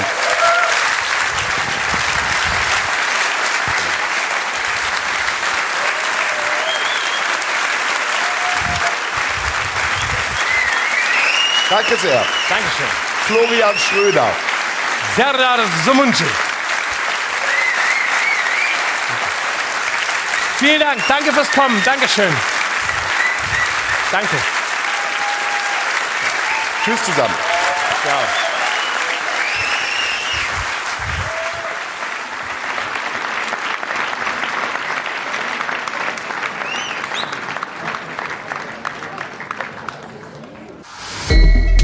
Das war Schröder und Sumunju. Der Radio 1 Podcast. Nachschub gibt's in einer Woche.